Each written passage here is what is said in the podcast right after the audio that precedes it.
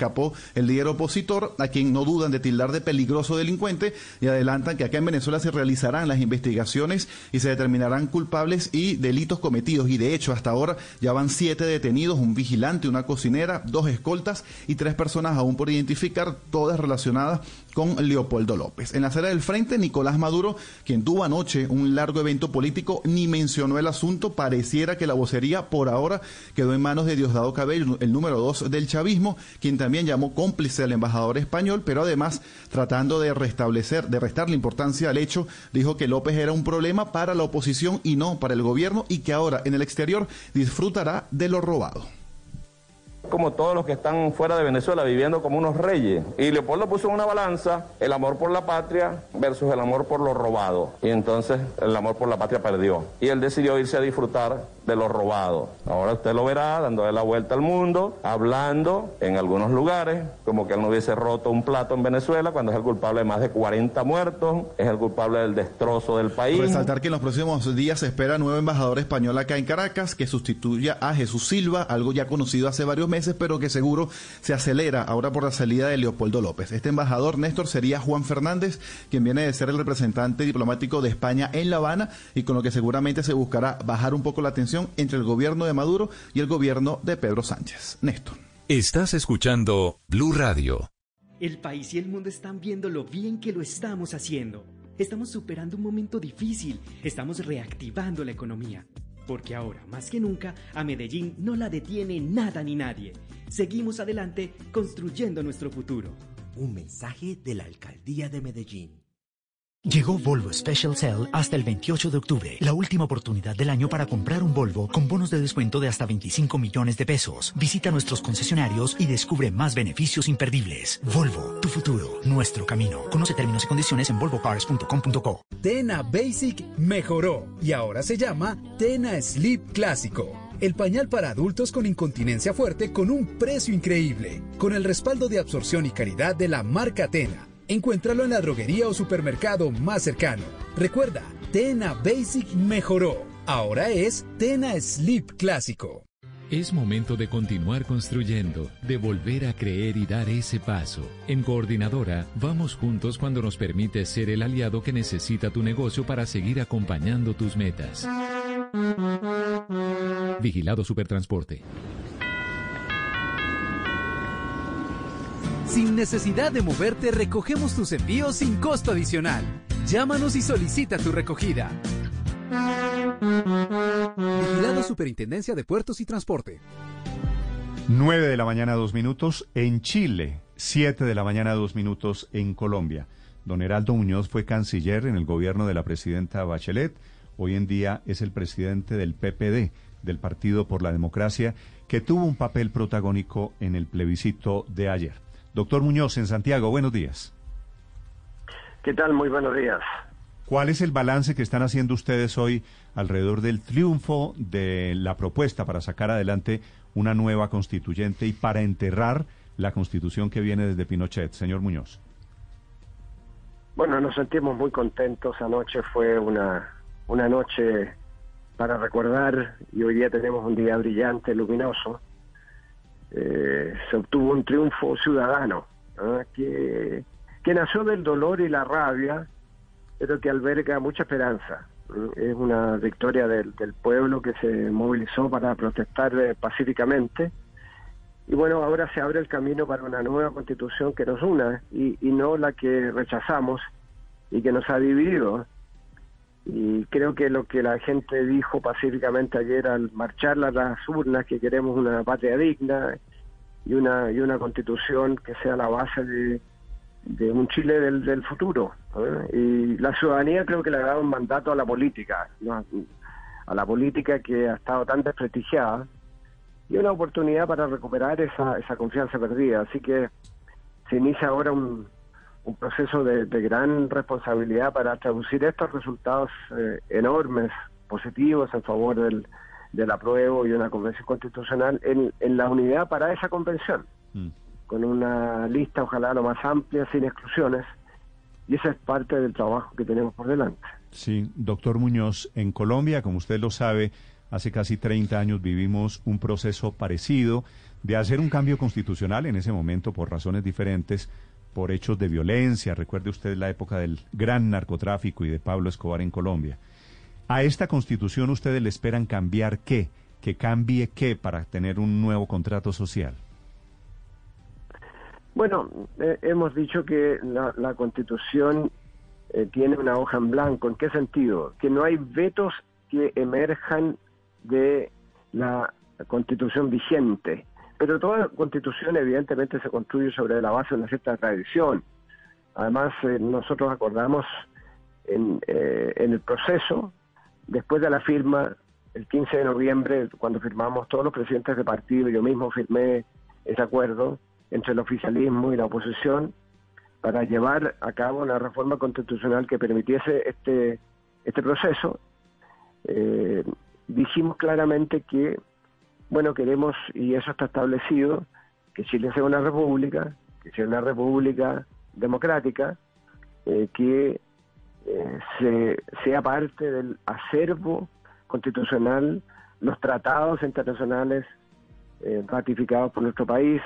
Entonces, ninguna constitución parte de cero, pero esta sí que tiene que partir de una discusión totalmente abierta de una página en blanco donde no haya ningún veto, es que si no hay acuerdo por una norma que termine prevaleciendo la actual. No, eso, eso está descartado.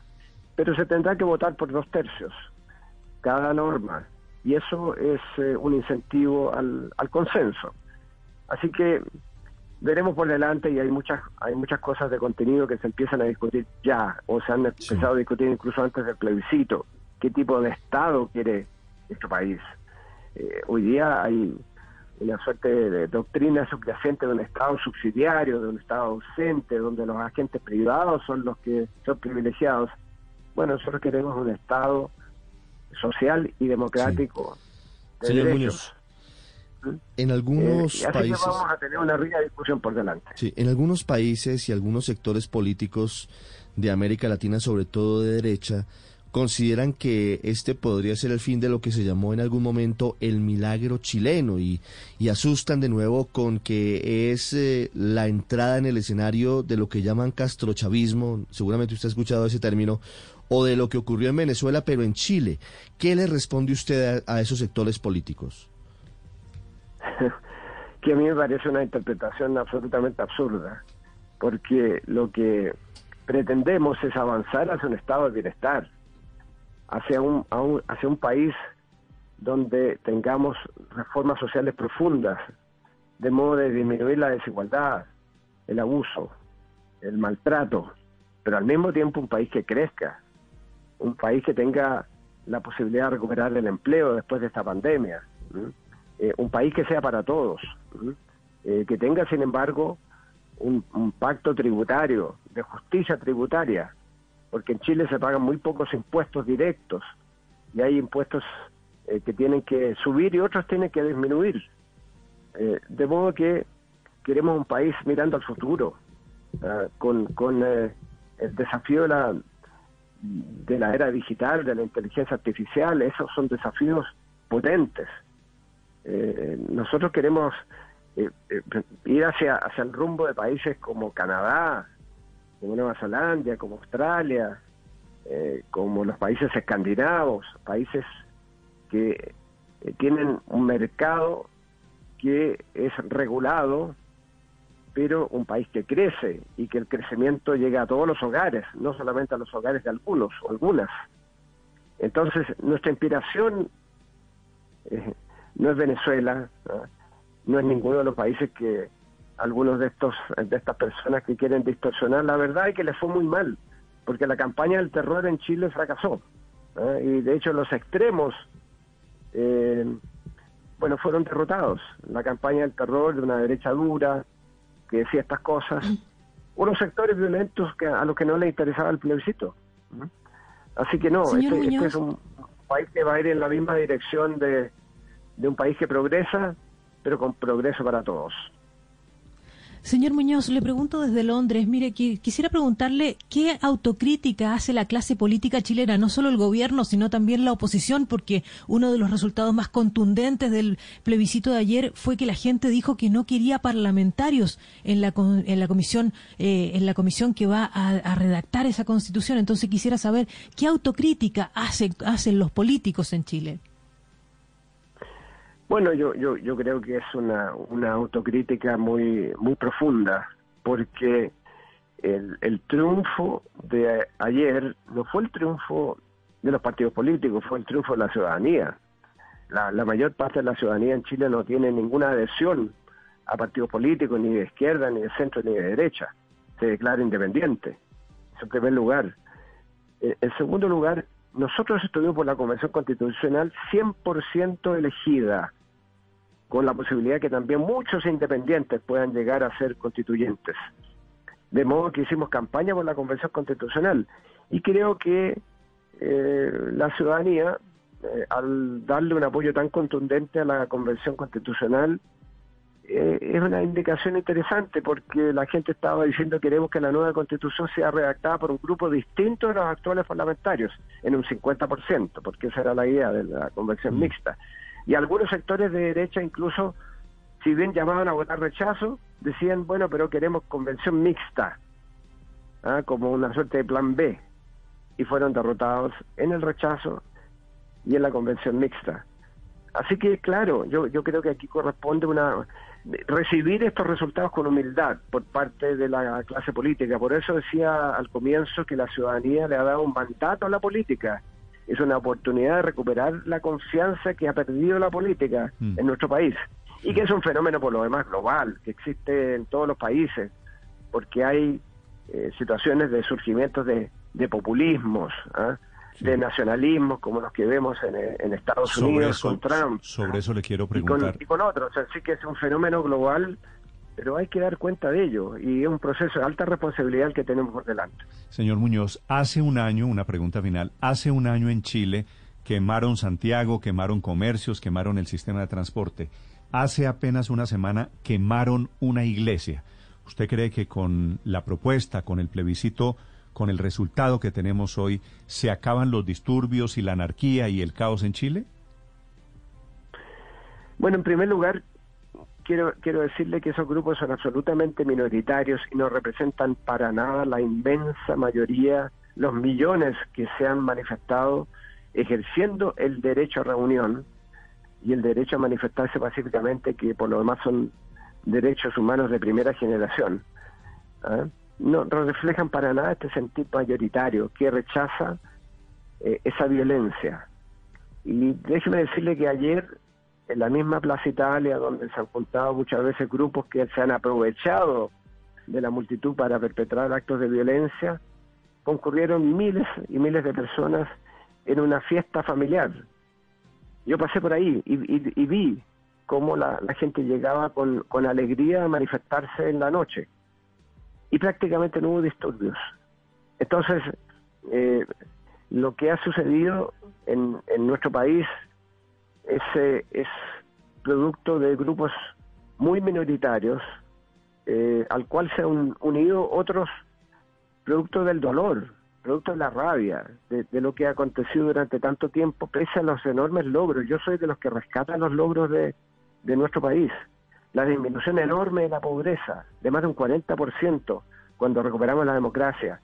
Desde la dictadura, más de 40% pobres al 8,6 hoy día.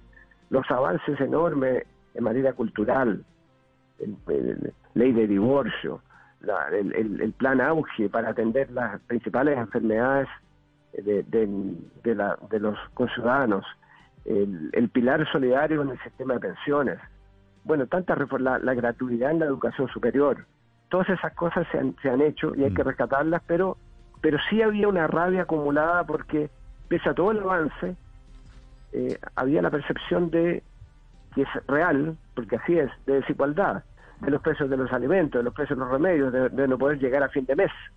¿eh? Y, yo creo que tenemos ese desafío paralelo de construir una nueva constitución, pero abordar el desafío de la desigualdad. Desde Santiago de Chile es don Heraldo Muñoz, que fue canciller en el gobierno de la presidenta Bachelet y ahora dirige un partido político, el PPD. Gracias, señor Muñoz, por acompañarnos y por contarnos su versión del histórico plebiscito de ayer en Chile. Gracias a ustedes por llamarme. Hasta luego. Gracias, señor. Es el plebiscito que enterró la constitución de Augusto Pinochet, la constitución de hace 40 años, la constitución que ha gobernado a los chilenos. Claro que yo le digo una cosa. Tantas décadas. Señora digamos, no solamente quedó enterrada la Constitución como tal, sino lo que quedó enterrado sobre todo ayer en Chile fue el neoliberalismo, ¿no? Ese neoliberalismo que tiene una concepción de un Estado mínimo reducido a sus máximas proporciones tan mínimo que incluso acuérdese usted que la constitución chilena era la única del mundo que le permitía al sector privado ser el dueño de los ríos y de las fuentes hídricas. Es decir, los privados, los empresarios son hoy por hoy los dueños del agua en Chile, que es una de las cosas que quieren cambiar los chilenos con toda la razón están bravísimos. Y todo eso parte de esa base de ese Estado subsidiario, de ese Estado neoliberal. ¿De dónde viene nuestro modelo de pensiones, por ejemplo? Ese es el grab, sí, esa es una papa caliente que nos va a reventar a nosotros, porque hay dos cosas fracasaron claramente en Chile. Uno, lo de la privatización de la educación superior. Acuérdense que los chilenos han marchado por años y por años diciendo que les tocó unas universidades de garaje que les cobran carísimo, que quedan súper endeudados y fuera de todo se les terminan robando el futuro porque es educación de mala calidad. Y lo otro, lo de las pensiones. Ojo, nosotros copiamos ese modelo de Chile y hoy en día en Chile la gente se está pensionando con el 30%, Néstor, el 30% de lo que se ganaba antes.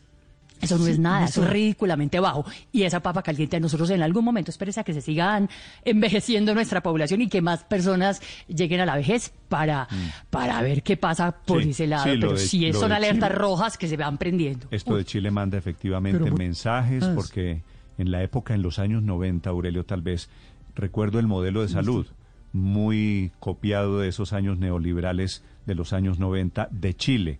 El modelo de pensiones, por ejemplo, copiado de Chile. Muchas cosas que, que se hicieron en Chile, que en algún momento lo presentaron como el gigante de la economía en América Latina, ahora replanteadas por cuenta del resultado décadas después. Sin embargo, en Colombia hay cosas neoliberales peores que las de Chile. Le voy a nombrar dos, para empezar. En Chile. No, se, se, me, se me cayó Aurelio. 7, 17 minutos en Blue Radio. También desde tu celular puedes solicitar la recogida de tus envíos sin costo adicional. Descarga nuestra app coordinadora. Vigilado Superintendencia de Puertos y Transporte. Blue Radio. ¿Y usted cómo durmió anoche? Colchones comodísimos para dormir profundamente. Radio y Glucerna presentan Médico en Casa. Hoy en Blue Radio nos acompaña la nutricionista María Camila Gómez, quien nos hablará sobre el control de dificultades en condición de diabetes. La diabetes tiene en el paciente y su familia un impacto psicológico y social importante al enfrentarse a cambios en los estilos de vida, como empezar a hacer ejercicio y cambiar la alimentación. Llevar una alimentación saludable no es imposible ni difícil, requiere compromiso del paciente para tomar las mejores decisiones, ya sea cuando esté en casa o cuando debe asistir a eventos sociales, comidas fuera o viajes. Es importante que el paciente sepa que con un acompañamiento profesional es posible el cambio y llevar una alimentación agradable y saludable. Glucerna es una fórmula especializada que contribuye a la adecuada nutrición de personas con diabetes. Su fórmula ayuda a mantener estables los niveles de azúcar gracias a los carbohidratos de liberación lenta. Además contiene vitaminas y minerales. Consulta con tu médico o nutricionista si junto con ejercicio y una dieta saludable puedes complementar tu tratamiento con glucerna. Con glucerna sigue siendo tú. ¿Y usted cómo durmió anoche? Colchones comodísimos para dormir profundamente. Esta es Blue Radio, la nueva alternativa. 7 de la mañana, 18 minutos. Este Uriel del ELN que cayó en el Chocó Felipe, ¿usted se acuerda la entrevista con don Odín Sánchez, parlamentario que estaba siendo liberado en el Chocó? Sí. Que dijo, ya le pasó al jefe de la guerrilla.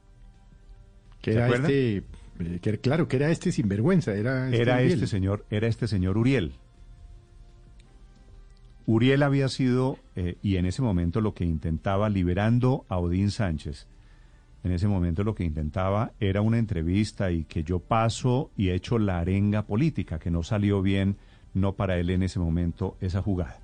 Este Uriel que cayó vivía pendiente de los medios de comunicación, vivía pendiente de las redes sociales, vivía pendiente como buen millennial que era, 42 años, vivía pendiente del mundo exterior, a diferencia de esos viejos y anquilosados jefes de la guerrilla.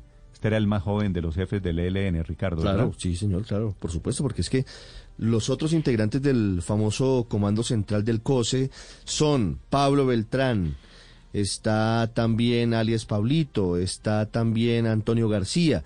Y si usted mira, bueno, alias Gavino, que ya está por encima de los 70 años, todos están por encima de esa edad. Por eso el golpe contra el ELN al abatir a alias Uriel termina siendo tan importante, porque era la bisagra de esa guerrilla con las nuevas generaciones. Y el ELN siempre ha sido muy activo en eso, Felipe. Siempre han tenido una posibilidad grande de hacer reclutamiento de este jóvenes en universidades y ahora con la novedad de las redes sociales. Este era, este era, pues según el prontuario mm, que, que se ha conocido en las últimas horas, era el experto en la pesca de milicianos entre los jóvenes. Entre otras cosas, por un, yo, había un dato que yo desconocía, Néstor, y es que el tipo estudió eh, ingeniería electrónica. No sé si acabó o no su no, carrera. No, no, no, llegó, eh, se metió a la Facultad de Ingeniería a los 16 años, lo recluta el ELN y se va para el monte desde hace 25 años. Pero era un líder entre, lo, entre las, eh, los jóvenes milicianos del ELN, ¿no? Y esa cosa que usted dijo temprano, que yo no había pensado, eh, de millennial, ¿no? De aparecer eh, como lo hemos visto en las últimas tres semanas, que lo hemos tenido aquí el 19 de septiembre, hace 15 días, etcétera, y tal, pues eso fue lo que condujo a que, a que lo, lo supieran exactamente dónde estaba, por las antenas satelitales y toda esa conexión eh, mediática, ¿no? Felipe, la ayuda de memoria ocurrió en febrero del año 2017, hace tres Sí. años y medio.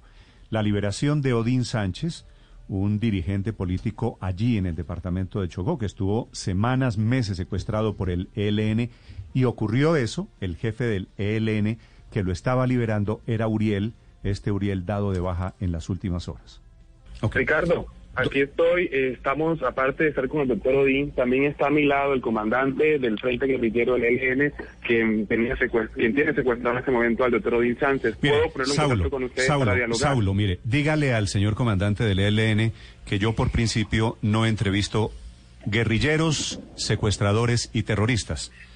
Que lo lamento mucho, que cuando adelanten el proceso de paz, con mucho gusto le preguntaré sobre ese tema. No me interesa saber absolutamente nada de por qué lo tienen o que haga los anuncios de que van a seguir secuestrando. Paso de esa entrevista, Saulo, me disculpa.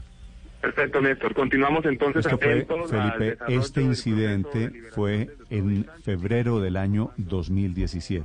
Sí. Estaba allí al lado de Odín Sánchez, este es el periodista de Blue Radio que lo quería poner al aire.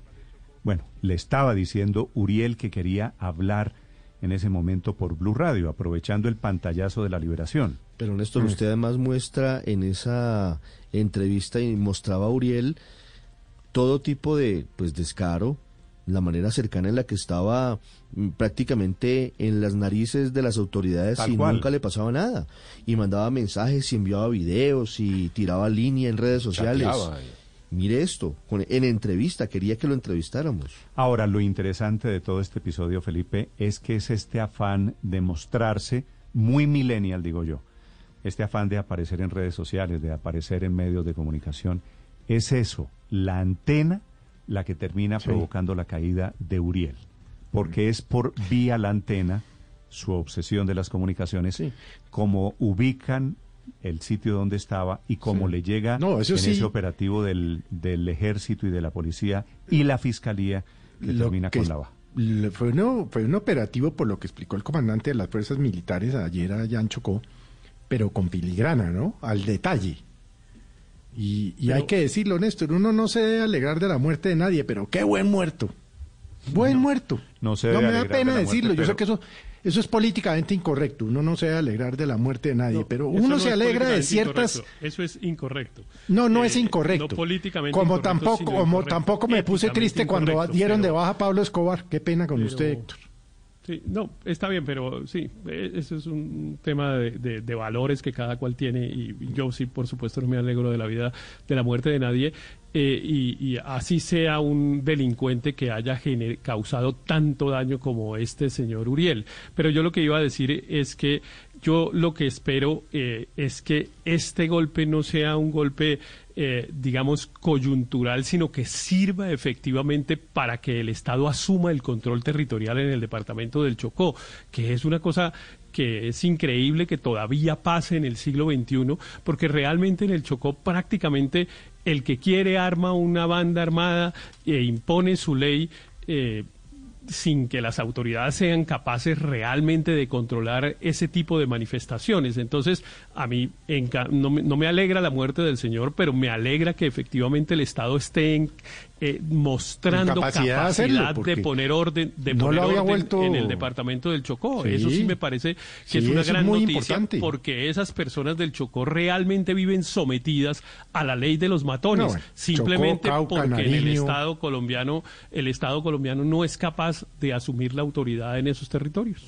Pero sí, este, es, este es un golpe. Sí es un, golpe. Gracias eh, es un golpe que tiene una, una carga simbólica muy importante.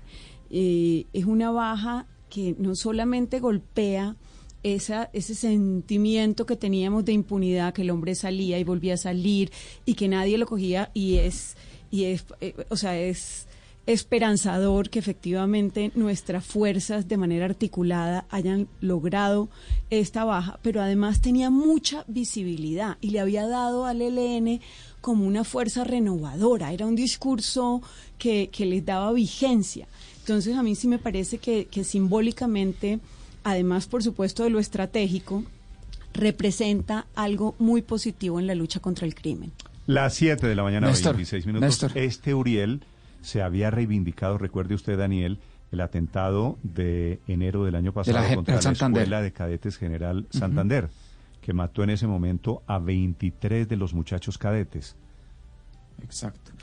Por eso le digo, una Néstor, doble, una doble representatividad de este golpe, que es uno, eh, el grado de sometimiento que tenía este, este, este, este guerrillero y terrorista a las comunidades pobres del Chocó. Gente que seguramente colaboró también en dar información. Estos son labores de inteligencia que no duran una semana o dos semanas. Estos son labores de inteligencia de la, de la Dirección de Inteligencia de la Policía, en conjunto con las fuerzas militares, se construyen eh, burbujas de inteligencia y duran meses haciendo, haciendo todo el proceso para dar un golpe certero. Entonces, no solo es el golpe para retomar el control territorial sobre zonas eh, de comunidades afectadas muy pobres y muy excluidas, sino también el golpe a las milicias urbanas del ELN. Este Arias Uriel era una de las personas eh, que tenía el mayor liderazgo en el reclutamiento de, de jóvenes universitarios, de atentados terroristas en centros urbanos. Entonces es un doble golpe en una comunidad muy pobre y aislada y también un golpe muy duro a la capacidad del ELN para tener, para generar atentados terroristas en zonas urbanas. Siete de la mañana, pues, 27 minutos. Sí, pero, pero, pero eh, yo, yo lo que no entiendo es, es decir, a mí me da mucha pena con Héctor y con algunos compañeros de mesa y posiblemente pues con algunos oyentes pero hay buenos muertos. A mí me da eh, eh, eso de que no hay muerto malo. No, Hitler fue buen muerto, Popeye, Pablo Escobar. Es que no puede ser que ahora vamos a salir a llorar a todos estos sinvergüenzas que han matado y a los que acaba de mencionar como si hubieran asesinado a la madre Laura o a, la madre Teresa Calcuta. Buenos muertos. Me da pena decirle, Néstor, insisto. Pues pues bueno, yo no, yo, yo, no, voy a salir a llorar al señor Uriel ni lloré al señor Pablo Escobar. es más, celebré cuando mataron a Escobar. A mí me da mucha pena, pero, pero estos son los tipos que han tenido arrodillado al país, los Urieles. Es que este Uriel, Uriel participó en la planeación de atentados, mil secuestros, actos terroristas por todo La muerte de los muchachos de la escuela de cadetes, perdón, 22 muchachos eh, el año pasado, a principios del año pasado, a ver, perdón, mm. y ojalá siguieran con alias Pablito y con todos esos otros sinvergüenzas. y ahí coincido con Héctor, perdón Héctor, en que, en que ojalá esto no sea un hecho lado sino que sea el inicio de una política eh, seria de inteligencia militar que, que arrodille, meta presos o o mate a estos, que darlos de baja, ni que neutralizarlos, ni que carajo. Matarlos. lo que pasa es que hablar de la figura de buenos muertos ah. es difícil porque... Sí, es políticamente, yo sé, Néstor. No, porque mete a la gente en la evaluación de cuál es buen muerto y cuál es malo, dependiendo... Ah, sí, bueno. Dependiendo de... Pero además porque es que ese cuento de que no hay muertos, no hay muertos malos, hay muertos buenísimos. Eh, estos. no, no, no, no, no. No, mire, yo desde mi opción, de mi, opción ética, eh, entiendo el argumento pragmático de Felipe, pero desde mi opción ética tengo que decir que no podemos nosotros alegrarnos por la muerte de nadie. No, no creo que podamos decir que hay, que hay buenos muertos. Eh, éticamente no se puede aceptar eso. porque en Colombia no hay pena de muerte. En Colombia no hay pena de muerte. mire, es que no podemos comportarnos por eso deberían abolirla. No podemos comportarnos como esos asesinos. Ellos son unos asesinos y matan, nosotros no podemos pensar lo mismo. O sea, ellos, ellos están en el derecho de asesinar cadetes, no, muchachos, No, no, no están en su derecho y la ley tiene que hacer todo lo posible. Pero el Estado no está en derecho de matar. Claro que no. No, el Estado no está en derecho de matar. El, Estado está en derecho, de lograr que la ley se cumpla. No hay buenos muertos. bendito Dios. Pero hay, pero padre, hay operativos militares legítimos el Estado, no, yo no estoy negando eso. Yo no estoy negando eso. ejerce la fuerza legítima de una sociedad. Claro. No, no, claro. Y yo no estoy negando eso y lo creo y estoy de acuerdo con Héctor en que ojalá en el Chocó se pudiera hacer más. Estoy totalmente de acuerdo. Creo que el Estado, a través del ejército y sus fuerzas militares, tiene que hacer eh, valer y tiene que imponer el orden. Eso lo entiendo claramente. Pero no podemos nosotros ahora volver una fiesta el, que haya muerto la gente. Porque es que si no, vamos a, vamos a, degradar nuestros valores más de lo que ya están. Mm. Entonces pongamos la bandera media hasta por la muerte de alias Uriel, pues. Tampoco. No, Esas son caricaturas. No, eh, no, es, caricatura. Claro que sí es caricatura porque eso no lo está diciendo nadie, ni nadie está celebrando la muerte. Vaya, pregúntele a los familiares de los 22 muchachos, eh, muchachos y muchachas que murieron en la escuela de cadetes a ver qué están pensando hoy. No, no, necesariamente tienen ese sentimiento de venganza que parece que usted cree que tienen, Felipe. No necesariamente. Habría que, habría que oírlos. Es bastante probable que las madres de esos muchachos vilmente asesinados en esa, en esa escuela, eh, que sufrieron tanto con la muerte de sus hijos, no, le deseen eso a la madre de, alguien más. Es posible que ellos no lo eh, vean como una venganza lo vean como justicia que este señor puede ser puede ser yo no sé cuál sea el sentimiento. Es que duró 25 años en el ELN Héctor claro yo no sé cuál sea el sentimiento que tengan y se lo respeto cualquiera que sea. Incluso si es de venganza se lo respeto profundamente porque por supuesto que si a, una persona le matan a su hijo de la manera como mataron a esos muchachos que además eran muy jóvenes y estaban era haciendo el bien etcétera en la en la escuela General Santander por supuesto que, que cada cual tiene el derecho a tramitar el dolor que eh, de la manera que quiera, pero lo que creo, lo que sí creo es que para la sociedad en su conjunto no necesariamente son buenas noticias cuando se levanta uno diciendo que alguien murió violentamente, incluso si fue el resultado de una operación a la cual el Estado tenía el derecho de hacer. Esa tesis, eh, porque eso es lo que es, es un fracaso de la sociedad. Esa tesis nos lleva a lamentar por igual la muerte de gente buena y la muerte de gente mala. No, no, no, no, no, no. Nos lleva a lamentar, a lamentar como sociedad que no seamos capaces de tener un orden democrático en el que no necesitemos usar la violencia ni siquiera contra quienes están violando la ley. Sí, sí. Lo que pasa, lo que pasa, Héctor, es que a estas alturas hacer un debate de que lloramos entonces a Pablo Escobar. Es que no nadie, es que es que yo no sé quién está diciendo que hay que lloramos llorar la muerte de Uriel. yo no sé quién está diciendo que hay que morir. El mono Jojoy. Pero ¿quién está diciendo eso, Néstor? Nadie está diciendo que hay que llorar. La a mí la muerte de, Uriel no me genera ninguna tristeza. me genera, me genera desasosiego y desaliento son maneras, de una son sociedad. de decir lo mismo. Yo creo que todos estamos de acuerdo. No, no, no. Me genera desaliento de una sociedad que tiene que acudir permanentemente a la violencia y que algunas personas, como lo está haciendo Felipe, la celebran porque es que ese tipo de celebraciones, ese tipo de celebraciones de la violencia es lo que nos tiene como nos tiene quien se desafió el orden democrático fue Uriel, no, no, las fuerzas militares y las de policía que es que, que tal vez está diciendo eso. Conviene recordar lo que decía... Aquí hay un punto y es que el, Estado tiene el poder... Tiene la obligación de, de, usar las armas para enfrentar hechos criminales de reclutamiento forzoso, de asesinato de cadetes en un centro universitario de la policía, de reclutamiento de menores de edad y de jóvenes en universidades, y usó el poder que tiene constitucionalmente otorgado para neutralizar un individuo que venía desafiando el orden democrático. Quienes desafiaron el orden democrático no fueron los comandos especiales del ejército que dieron... Que dieron Tal vez convendría armó usted aquí un debate en redes sociales. Leo dos mensajes. Leo dos mensajes. el señor Avendaño que dice, el Estado no tiene derecho a matar a nadie. El segundo, esto eh, dice el señor Molina, estoy con Felipe, buen muerto este delincuente alias Uriel. Néstor, pero... yo tal vez le recuerdo a María Consuelo, usted lo conoció, Héctor lo conoció, bueno, no sé si María Consuelo porque es muy joven, pero recuerde usted, recuerden ustedes a la inmolado y asesinado por el M-19, profesor de Derecho Constitucional de la Universidad Externa de Colombia, el profesor Manuel Gaona Cruz. Sí, señor. Profesor maravilloso, tal vez de los mejores que yo tuve en la facultad. Que un día le pregunté, ¿qué es la autoridad?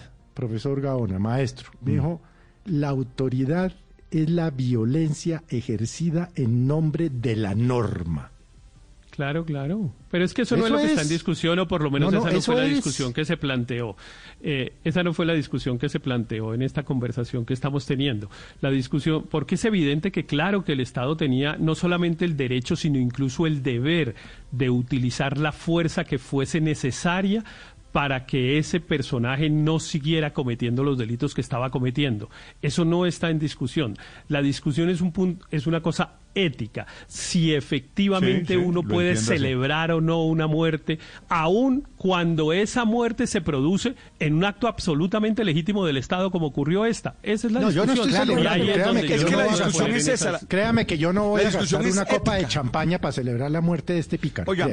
No, pero, me parece que es un buen muerto. Yo creo que el tema, o sea, yo, creo que hay que subrayar, hay que subrayar lo que acaba de decir. Eh, el problema es ético, el problema es que nosotros como sociedad no podemos hacer de la venganza, no podemos hacer de la violencia, no podemos hacer de la muerte un valor. No podemos enseñar eso. claro que yo estoy de acuerdo en que el ejército colombiano tiene que hacer lo que le corresponde, ¿verdad? En este caso, neutralizar, que fue el verbo que, usaron, a, este tipo de bandidos. Yo no tengo ninguna discusión en eso, pero como sociedad no podemos celebrar que nosotros nos estemos matando. Como sociedad no podemos hacer de la venganza una manera de justicia, porque no está bien. Es un problema ético. O sea, no es un problema... Eh, para decirlo más claramente, no es que estemos tristes porque hayan matado a ese señor. No, yo, yo no estoy triste por eso, pero tampoco voy a hacer una fiesta. Yo quisiera que viviéramos en paz. Eso es otra cosa. Padre, pero yo sí quisiera retomar lo que planteaba Héctor sobre el control territorial en el Chocó y recordarle a la audiencia y a mis compañeros de panel que hace una semana el señor presidente fue precisamente a hacer presencia en el Chocó y fue criticado porque algunos consideraron que salió huyendo de Bogotá. Mm.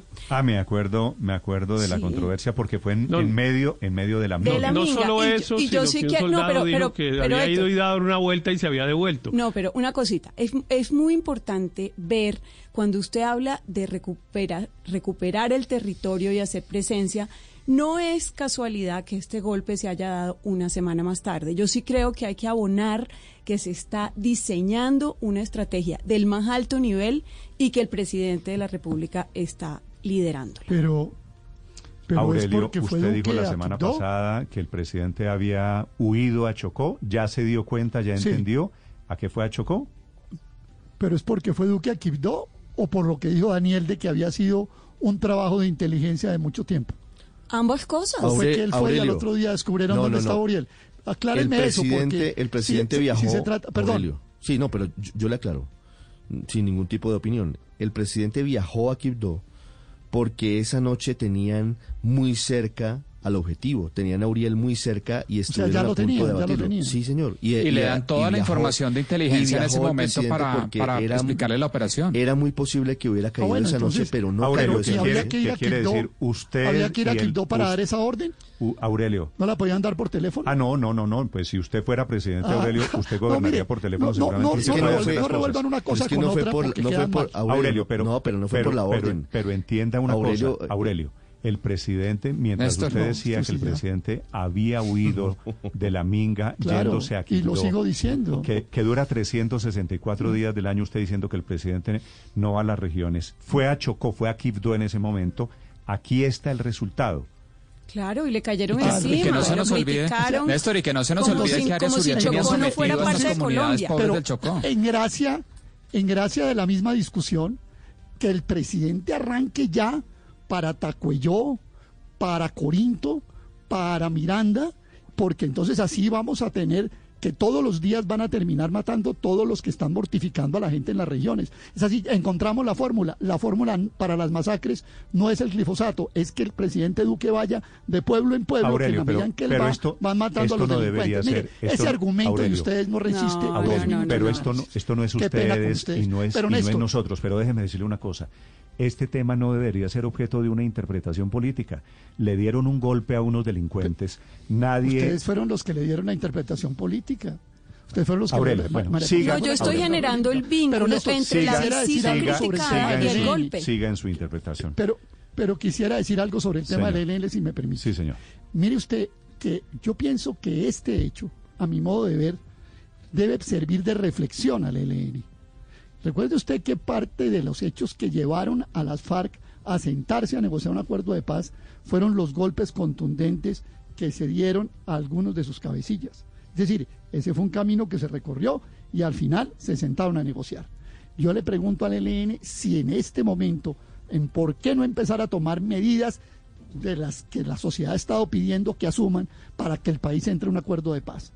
Aurelio, ¿cuántas veces este gobierno le ha dicho al ELN que se siente a dialogar si devuelve los secuestrados? y ellos tienen ¿Cuántas veces se lo hemos oído al, doctor Miguel Ceballos pero le quiero decir algo, devuelvan los 14 secuestrados que tienen y hablemos? Sobre el tema de, muertos buenos o muertos malos, yo le pongo una tercera. No, quien declara la guerra está dispuesto a vivir o a morir. Ese es el riesgo. Usted puede salir mañana y decir, bueno, ya le voy a declarar la guerra a este sistema porque es injusto y cojo las armas y hago la de Michin. Bueno, pero eso significa que usted puede ganar o lo puede matar. Está en el juego del, riesgo. Yo no me meto en lo de bueno o malo, pero sí digo, quien declara la guerra asume o ganarla o perderla. Y bueno, ahí está. Pero lo importante es que se vean golpes contra el ELN porque pues el gran drama con el ELN es que no se ha afectado sus cabecillas este es un golpe pues que sabíamos muchos que, que venía, porque cuando veíamos que el señor actuaba por WhatsApp, yo y seguramente muchos oyentes dijeron, este señor cae pronto, porque solamente ponerle unas eh, aeronaves por, por, zonas donde puede estar y detectarlo eh, tecnológicamente. O sea, la forma más fácil de, de inteligencia. Sobre los muertos buenos, el problema en Colombia es que eh, dar de baja cabecillas de segundo nivel, pues hemos visto muchos. Lo mismo en el narcotráfico. Al otro día tienen reemplazo. Lo que hay que buscar es dar golpes de verdad políticamente fuertes a los cabecillas del ELN, a la, lo que se dio en las FARC, que se golpeó el número uno y los dos número dos, que indicó que los demás seguían en línea. Pero estoy seguro pues que esto no, no amedrenta mucho a los tercos cabecillas del ELN. Es que los del ELN, seguir en esa línea. Álvaro, que los jefes del ELN, Pablito y compañía, están por fuera, ¿no? O en Cuba o en Venezuela. Por eso, pero como no nos podemos simplemente quedar con eso, porque hay dos maneras frente a una guerrilla, o se negocia con ella o se le dan golpes. Lo peor es simplemente decir que está fuera y que, que, que siga eh, pero bueno, este por lo menos es un algún logro. Es lo mismo de Guacho. Guacho era un segundón, pero estaba generando mucho ruido eh, en una zona, había que darlo de baja y está bien que se haya dado. Pero pues hay que diferenciar entre grandes golpes a la guerrilla y golpes a, a personajes de segundo nivel. Están comenzando en este momento explicaciones del operativo de ayer, ayer en la mañana que se da de baja a este Uriel. Confirman que en el campamento efectivamente había uno o dos niños que, que, se salvaron en el operativo militar. En segundos, información desde el Ministerio de Defensa. Estás escuchando Blue Radio. Activa tu modo Cyberlunes Home Center y aprovecha precios increíbles en celulares, muebles de todos los estilos y cocinas integrales. El ahorro tan solo va del 19 al 26 de octubre. No te lo pierdas. Conoce más en Home Center y homecenter.co. Tu tarjeta de débito Visa RapiPay tiene un código de seguridad para que puedas pagar en millones de tiendas en el mundo y sin costos extra. Pide la tuya y desinventa tus límites. Aplican términos y condiciones disponibles en rapi.com. El Centro Nacional de Memoria Histórica le cumple a las víctimas y a la sociedad. Comienza la construcción de la obra del Museo de Memoria de Colombia, un lugar para comprender nuestra historia y reconciliarnos. Encuentra más información en www.museodememoria.gov.co. Medellín y Antioquia tienden sus brazos a los artesanos. Conéctate a la feria virtual del 29 de octubre al 2 de noviembre a través de www.expoartesano.com.co. 300 artesanos del país unidos con sus creaciones y una gran agenda cultural a un clic de todos. Expo Artesano La Memoria, una conexión con nuestra esencia. Organizan Artesanías de Colombia y Plaza Mayor. Invitan Alcaldía de Medellín, Gobernación de Antioquia y el SENA. Coomeva brinda a sus asociados respaldo en todo momento y canales virtuales para realizar sus pagos sin salir de casa. Coomeva presenta en Blue Radio una noticia. A las 7 de la mañana 45 minutos está contando en este momento el ministro de Defensa, acompañado de su cúpula militar, que efectivamente en el campamento en donde estaba Uriel había por lo menos dos niños. Los dos niños sobrevivieron, no fueron afectados por el ataque militar, que aparentemente fue un ataque de altísima precisión. Desde el Ministerio de Defensa, Diana Alvarado. El área para efecto del ingreso de la Policía Judicial. Es decir, la fuerza pública, el ejército. Néstor, buenos días. Escuchemos en este momento al ministro de Defensa, Carlos Holmes Trujillo. Él explica cómo es el proceso que hace previo a una este operación. Recordemos que el tema que generó polémica es que al parecer con alias Uriel habían dos menores de edad, lo que el ministro confirma. Dice que en el lugar no se encontraron cuerpos de niños. El único cuerpo que encontraron fue el de este hombre. Escuchemos al ministro. Recolecta la evidencia física recolecta los elementos materiales probatorios, armamento, dispositivos electrónicos. Mira el asunto relacionado con los cuerpos que se hallan en el lugar y las capturas si es del caso. Con posterioridad se embala y se rotulan las evidencias que entran entonces a la cadena de custodia. De otro lado, una vez cumplidas estas etapas, se rinde un informe de policía judicial al fiscal que conoce el caso y se deja a disposición todos los elementos hallados para que se aperture una noticia criminal. Se apertura, de todas maneras, una noticia criminal por las características de los hechos. Y se inicia la etapa de indagación por parte del fiscal que corresponde al caso. Es muy importante que haya claridad de la opinión pública en la opinión pública, en el sentido de que corresponde a medicina legal determinar las identidades, sexo y edad de los muertos en desarrollo de operaciones militares o capturados. Esta claridad es fundamental para que no sigan confundiendo al país con respecto al papel de la fuerza pública en este tipo de acciones y con respecto a la autoridad competente que debe determinar identidades, sexo y edad de los muertos en desarrollo de operaciones militares, si es del caso, o capturados. Ahora bien, con respecto al derecho internacional humanitario, ¿cuáles son las normas del derecho internacional humanitario? Cuando hay, en primer lugar, el derecho internacional humanitario no menoscaba para nada la capacidad del Estado. Hablando sobre el operativo militar contra Uriel, el ministro de Defensa Carlos Holmes Trujillo en Blue Radio. Ingresa a la oficina virtual de Coomeva y realiza tus pagos sin salir de casa. Así mantenemos viva la fuerza de la cooperación. Conoce este y otros canales virtuales en coomeva.com.co slash pagos en línea. Estar en Coomeva es tu mejor respaldo. Cooperando somos más fuertes. Coomeva nos facilita la vida. De las normas nacionales. ¿Qué quiere esto decir? Y me refiero no a este caso, sino a todos los casos. ¿Se pueden hacer operaciones militares cuando hay menores? Sí, se pueden hacer. ¿Se pueden hacer en qué condiciones? Se pueden hacer cumpliendo debidamente todos los principios de conducción de las hostilidades. Es decir, respetando el principio de humanidad, el principio de necesidad militar, el principio de distinción, el principio de proporcionalidad y el principio de distinción. Cuando hay menores en un lugar de estas de esta naturaleza, habida cuenta de las situaciones que vive el país, es decir, cuando hay menores en riesgo por el adelantamiento de operaciones militares, quien viola el DIH es quien tiene al menor en ese campamento y por esa razón lo pone en riesgo de un eventual daño incidental en virtud del desarrollo de las operaciones de las operaciones militares.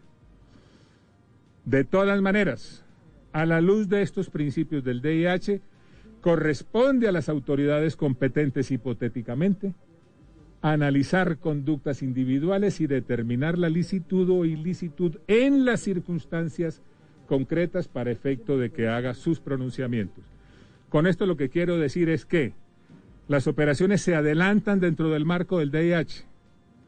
Las operaciones tienen lugar con el debido respeto a los principios.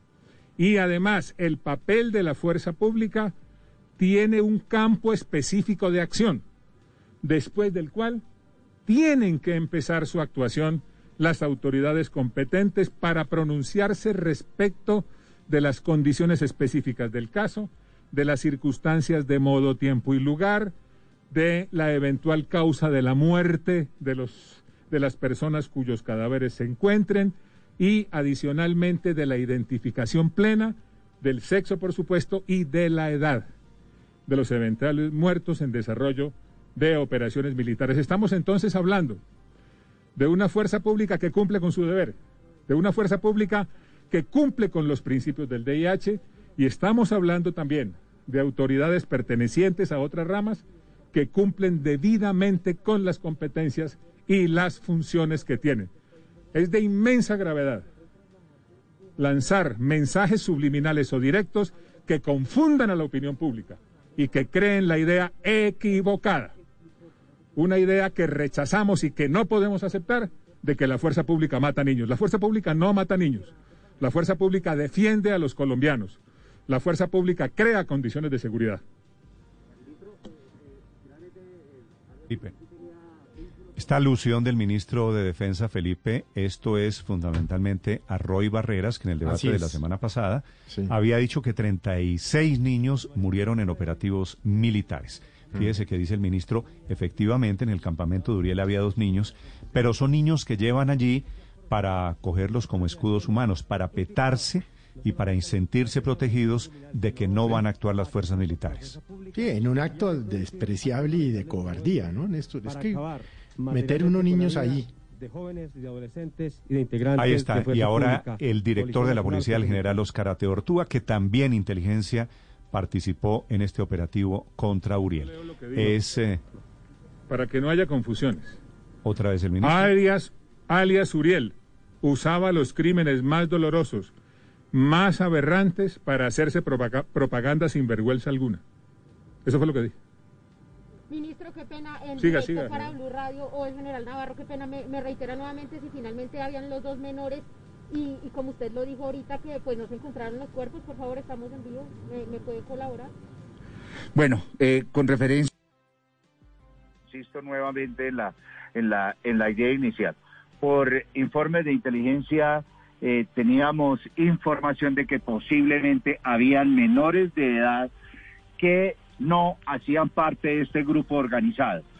Durante las tareas de observación que hicieron los, eh, las tropas que estaban en el área, pudieron apreciar que había presencia de menores, pero una vez eh, ejecutada la acción en el objetivo y verificados los registros, no se determinó la, que hubieran eh, en, el área campamentaria. Los, insisto nuevamente, el ELN fue el que los llevó a ese sitio y el ELN fue el que se los llevó porque también nuestros hombres pudieron ver cómo el ELN en su vida se llevaron a los menores de edad y por eso le exigimos al ELN que tiene la obligación de entregar esos menores de edad a las autoridades competentes. En el área hay personeros, hay inspectores de policía, hay alcaldes, Defensoría del Pueblo para que se les restablezcan los derechos a estos menores.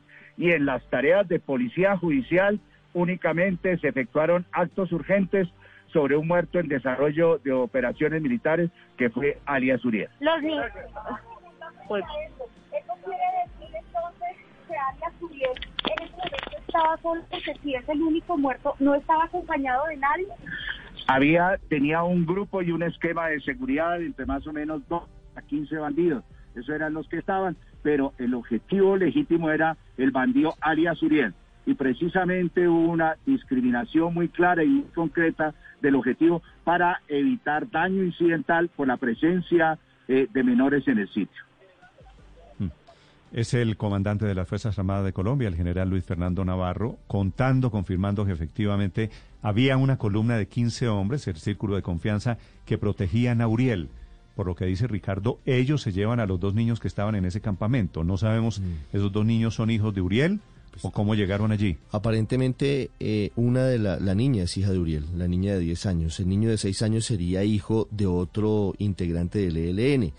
Fíjese cómo ha cambiado la táctica de las fuerzas militares en Colombia pasamos, obviamente no se ha descartado nunca, pero de los bombardeos en los que morían 20, 30, 40 guerrilleros, como en los casos del Mono Jojoy, en los casos de Alfonso Cano y otros, a unas operaciones de precisión con francotiradores que son muy, muy, muy certeras. Aquí solamente muere alias Uriel, según dice el ministro de mm. Defensa. El objetivo era Uriel y realmente impactan de una forma muy fuerte al grupo porque solamente muere el cabecilla. Y le dan a Uriel. Exactamente. Con francotiradores. Como, como había sido con alias Guacho. Recuerde usted que alias Guacho también murió eh, por acción de un francotirador de las fuerzas especiales. Este delincuente se movía en tres municipios especialmente. En Novita. Este es el general Oscar Arteortúa, director de la policía. Que usualmente tenía 15 integrantes que lo custodiaban directamente, pero que en su periferia contaba con un grupo mayor de seguridad para sus actividades delincuenciales. Usualmente permanecía entre dos o tres días en cada una de sus construcciones. Y por eso, de acuerdo a los elementos que se encontraron, a las informaciones que se tenían, sabíamos que este fin de semana había arribado al lugar donde se realizó la operación y usualmente utilizaba las fuentes hídricas para tratar de desplazarse de uno a otro lugar. Fue clave la información que logró obtenerse por parte de algunos estudiantes e integrantes de grupos radicales, principalmente la ciudad de Bogotá, Medellín y Pereira, afines a la ideología del ELN para poder llegar a este delincuente. De igual manera... Informantes, dice el general Ateortúa, 7 de la mañana, 56 minutos todos, cúpula militar de policía, el ministro de Defensa, contando detalles, los que se pueden saber alrededor de ese operativo de alta precisión que solamente tuvo una baja, Uriel del ELN en Selva del departamento de Chocó. 7.57 minutos en Blue Radio. Estás escuchando Blue Radio. Levántate, haz una lista de todo lo que quieres hacer en el día y prepárate para hacerlo realidad. Es tiempo de cuidarnos y querernos. Banco Popular. Hoy se puede, siempre se puede. Para ti, que has dedicado tu vida a enseñarnos y a brindarnos tu conocimiento. Hoy te decimos, gracias, profe. Con nuestra nueva oferta Zafiro del Banco Popular, llena de beneficios en nuestros productos Cuenta para ahorrar, CDT, Casa Ya y muchos más. Gracias, porque cada día nos enseñas que hoy se puede, siempre se puede. Banco Popular. Somos Grupo Aval. Vigilado Superintendencia Financiera de Colombia. Fútbol. Fútbol. Todo el fútbol está en Blue Radio. Con Café Águila Roja. Tomémonos un tinto, seamos amigos. Café Águila Roja. Come más carne de cerdo, pero que sea colombiana. La de todos los días. Fondo Nacional de la Porcicultura. Direct TV, mi promo. El fútbol se juega en los estadios. Se vive en Blue Radio. Blue Radio, la nueva alternativa. Esta tierra es diferente porque hay miles de manos regándole y cultivándola para producir el aceite de palma que te cuida, porque contiene vitamina A y E y es libre de grasas trans. Busca el sello aceite de palma 100% colombiano en la etiqueta. Aceite de palma 100% colombiano, único como nuestra tierra. Una campaña de Fede Palma con el apoyo del Fondo de Fomento Panero. Detrás de este timbre, tú escuchas el sonido de la bicicleta que estabas esperando. Pero detrás de este hay muchas otras personas que trabajan para hacerla. Detrás está también este sonido de Micaela que la arma en su bicicletería. Y detrás está este sonido de Juan que suelda sus partes en su herrería. Porque detrás de cada venta hay una economía entera poniéndose en marcha. Y nosotros estamos para ayudarla. Mercado Libre, codo a codo, hasta que llegue lo mejor. Esta es Blue Radio, la nueva alternativa. Elecciones en Estados Unidos de mañana en ocho días. Se están jugando en este momento los restos los dos candidatos. El presidente Trump, que amanece muy activo en su cuenta de Twitter, anunciando gira por Pensilvania, que es uno de los swing states, y anunciando denuncias contra medios y críticas a Joe Biden porque ayer le dijo George, que dijo que no se sabía el nombre de su rival. 759 en Washington, Ricardo Espinosa. Así es, Néstor, buenos días. Estamos ganando una mano de morteros, trinos, todo se ha despachado el presidente esta mañana y lo ha hecho a través de estos trinos, como usted bien cita, por ejemplo, uno que decía Nueva York, California, Illinois, la gente está huyendo, los impuestos, el crimen, disparando directamente a nivel político al Partido Demócrata, porque son estados dirigidos por gobernadores demócratas. Dicen, voten ya, voten rápido, refiriéndose a la actividad que viene de manera anticipada. Haz que América sea grande otra vez, es su lema de campaña. Estamos ganando mucho en los números de votación, invita a votar, pero los que importan son los que vienen, estos trinos, donde dice que estará en Pensilvania, exactamente estará en Arlington, en Lancaster y en Johnstown, donde hoy hablará sobre presuntas denuncias que va a ser eh, injustas, dice, de deshonestidad de los medios y de Sleepy Joe, como llama a Joe Biden un terrible encubrimiento que está sucediendo es lo que pronostica que va a ser en estas tres paradas en Pensilvania, que a la postre da 20 votos electorales que son nada malos, es uno de los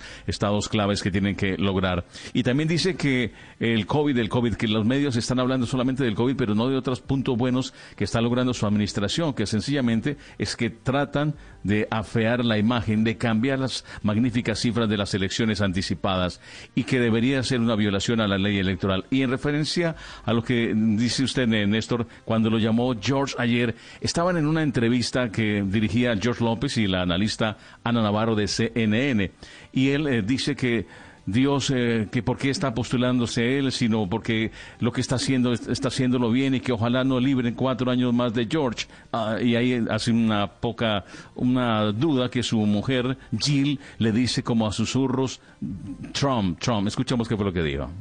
What kind of country we're going to be? Four more years of George, uh, George, uh, he uh, is going to find ourselves in a position where if uh, Trump gets elected, uh, Ahí ya corrigió, uh, cuatro años más de George. Eh, nos encontraremos en una posición en la que si Trump, ahí vuelve a caer, es elegido, estaremos en el mundo. Y esto ha servido para que hoy los republicanos hagan picadillo con el, estado mental del presidente mm, el aspirante Joe Biden. Pero no, no, es eso solamente por el Partido Demócrata, también están aprovechando las declaraciones de Mark Meadows, que es el jefe de gabinete de la Casa Blanca, que ayer habló al periodista Jake Tapper de CNN y dijo que lo cierto es que Estados Unidos no va a controlar la pandemia. Le han caído encima porque dijo que era contagioso como el virus de la gripe. We're not going to control the pandemic. We are going to control the fact that we get uh, vaccines, therapeutics, and other mitigation. Y lo único que sí se podía controlar era el hecho de que se reciban las vacunas, las terapias y otras áreas de mitigación. Y por supuesto, hoy la campaña de Biden está diciendo, lo hemos dicho, el presidente Trump y su administración no son capaces, no han podido con el virus de la pandemia del coronavirus y no van a poder hacerlo. Es un toma y dame, Néstor, esta vez, esta mañana a nivel de trinos y de las palabras que se tienen que medir en lo que resta de estos ocho días claves en la elección electoral que va a ser el próximo 3 de noviembre, Néstor. Y a propósito de coronavirus, 8 de la mañana, dos minutos, cierres por toda Europa, en España, en Italia, en diferentes países ahora que están en la mitad del segundo brote, del rebrote de la pandemia. Desde Madrid, Enrique Rodríguez. Un segundo brote, Néstor, que como tú bien dices, está dejando sobre todo ese nuevo procedimiento para tratar de atajar la enfermedad, el toque de queda. Lo propuso el gobierno de Manuel Macron hace aproximadamente dos semanas. En un primer momento, allí en Francia, se eh, circunscribió solamente a nueve de las ciudades más importantes del país, pero a fecha de hoy son más de 46 millones de franceses los que están bajo toque de queda. Lo están desde el pasado viernes. En idéntica situación se encuentran los 11 millones y medio de habitantes de Bélgica que es un país no particularmente grande de la Unión Europea, y en Italia, tres de sus principales ciudades, Roma, Milán y Nápoles, y sus regiones circundantes se encuentran bajo toque de queda, con distintos horarios entre sí, pero con la intención de reducir básicamente la movilidad nocturna. Aquí en España, esa es la principal aportación del nuevo estado de alarma que se aprobó en las últimas horas, que se reduzca la movilidad nocturna, así lo contaba el propio presidente del gobierno, Pedro Sánchez. Esta limitación a la libertad de circulación entre las 11 de la noche y las 6 de la mañana mañana resultará de aplicación en todo nuestro país a excepción de las Islas Canarias, que mantienen en este momento una situación epidemiológica muy positiva. Eso sí, una cosa son las intenciones y otra las realidades, porque dijo Pedro Sánchez ayer que quería que ese estado de alarma llegase hasta el próximo mes de mayo. Puso una fecha, el 9 de mayo. Son casi seis meses o más de seis meses de estado de alarma. Sin embargo, necesita los votos de la oposición. Este estado de alarma lo que hace es permitir al gobierno casi una total impunidad en lo que se refiere al recorte, por ejemplo, de derechos básicos o derechos fundamentales y tiene que ser convalidado por el Parlamento. Lo que quiere Pedro Sánchez es que lo convalide una vez y tenga una duración de seis meses. La acaba contestar el líder de la oposición, Pablo Casado. Le ha dicho que seis meses no, que como mucho y por ahora hasta el mes de diciembre. Con ocho semanas, es decir, hasta mediados de diciembre, estamos permitiendo que según las métricas que tienen las comunidades autónomas, la curva de contagios se pueda estabilizar y además que se pueda limitar la movilidad en los tres principales puentes de movilidad que va a haber los dos de noviembre, sobre todo en Madrid, el de la Almudena, para toda España, el de los Santos y también el puente de la Constitución se refiere al puente del 6 y el 8 de diciembre, que también es festivo ese martes en Colombia. En todo caso, lo que viene ahora, además de la lucha sanitaria, es una lucha política. Tendrá Pedro Sánchez que negociar con la oposición, porque los números no le salen, no puede aprobar el estado de alarma solo con sus votos, así que tendrá que acordar con seguramente Ciudadanos y Partido Popular cuál va a ser la duración de ese estado de alarma todo parece indicar que lo de ayer de Pedro Sánchez fue un órdago, un órdago de máximo, presentar sus proposiciones máximas y que sabía que iba finalmente tener que negociar con los otros partidos. Veremos hasta cuándo se extiende, pero todo parece indicar que por lo menos hasta el inicio de Navidad España tendrá ese toque de queda y seguramente limitaciones a la movilidad dentro de ciudades o entre las distintas regiones, Néstor.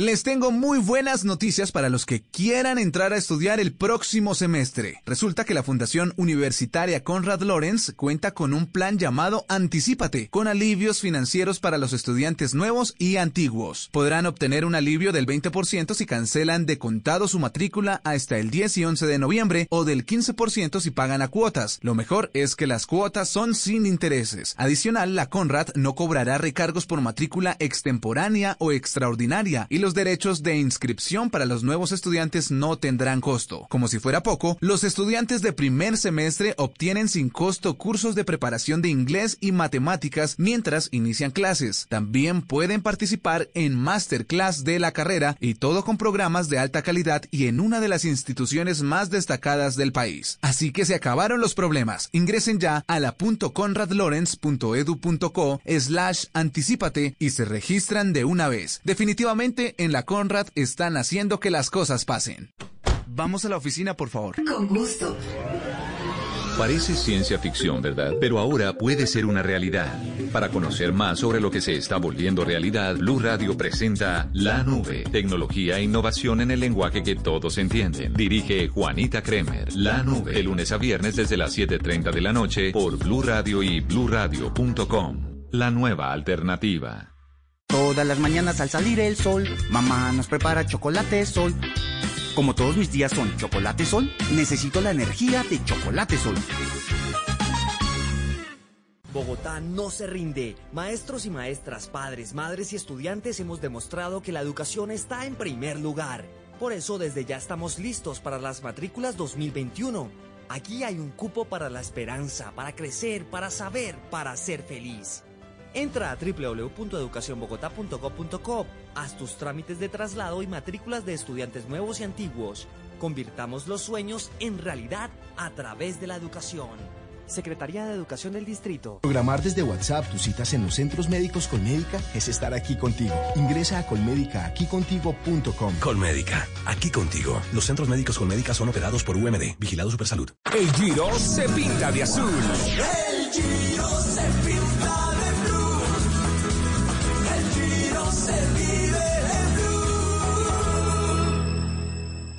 Juega chance desde 3 mil pesos, IVA incluido en nuestros puntos de venta o a través de la app Paga Todo y participa por uno de los 80 combos futboleros. Registra cada tiquete en la página del promocional promopagatodo.com. No olvides guardar tu tiquete. Consulta términos y condiciones en pagatodo.com.co. Chance es un juego de suerte y azar concedido y vigilado por la Lotería de Bogotá. El Centro Comercial Plaza Claro siempre te da más formas de sorprender a los que más quieres. Disfruta tus antojos en Andrés Paradero, La Lucha Sanguchería o tu restaurante favorito en nuestra plazoleta de comidas. Mientras compras con tranquilidad lo que más te gusta en Miniso, Decathlon, Max Center y tus marcas favoritas. Visítanos, contamos con los protocolos de bioseguridad para cuidarte. Te esperamos en la Avenida 68 con Avenida La Esperanza. Centro Comercial Plaza Claro, el centro comercial donde siempre hay algo más. En Blue Radio, tiempo para lavarnos las manos.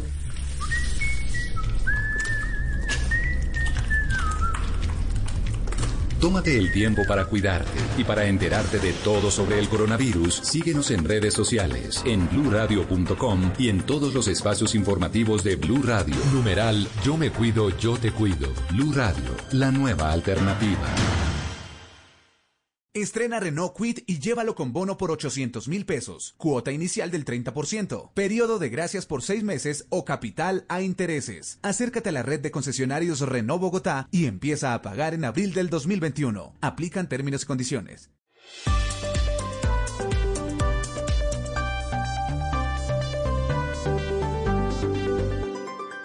Esta es Blue Radio, la nueva alternativa.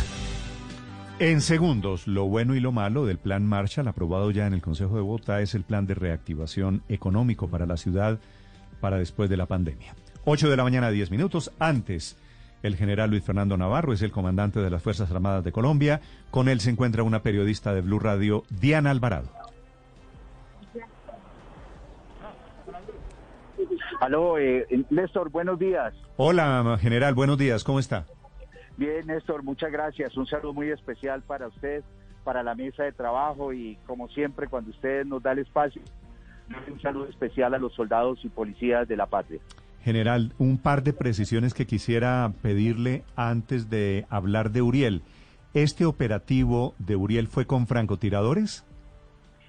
Eh, Néstor, este, este operativo contra el bandido Arias eh, Uriel fue con unas capacidades diferenciales de nuestras fuerzas militares que nos permiten hacer operaciones de precisión como la del día de ayer.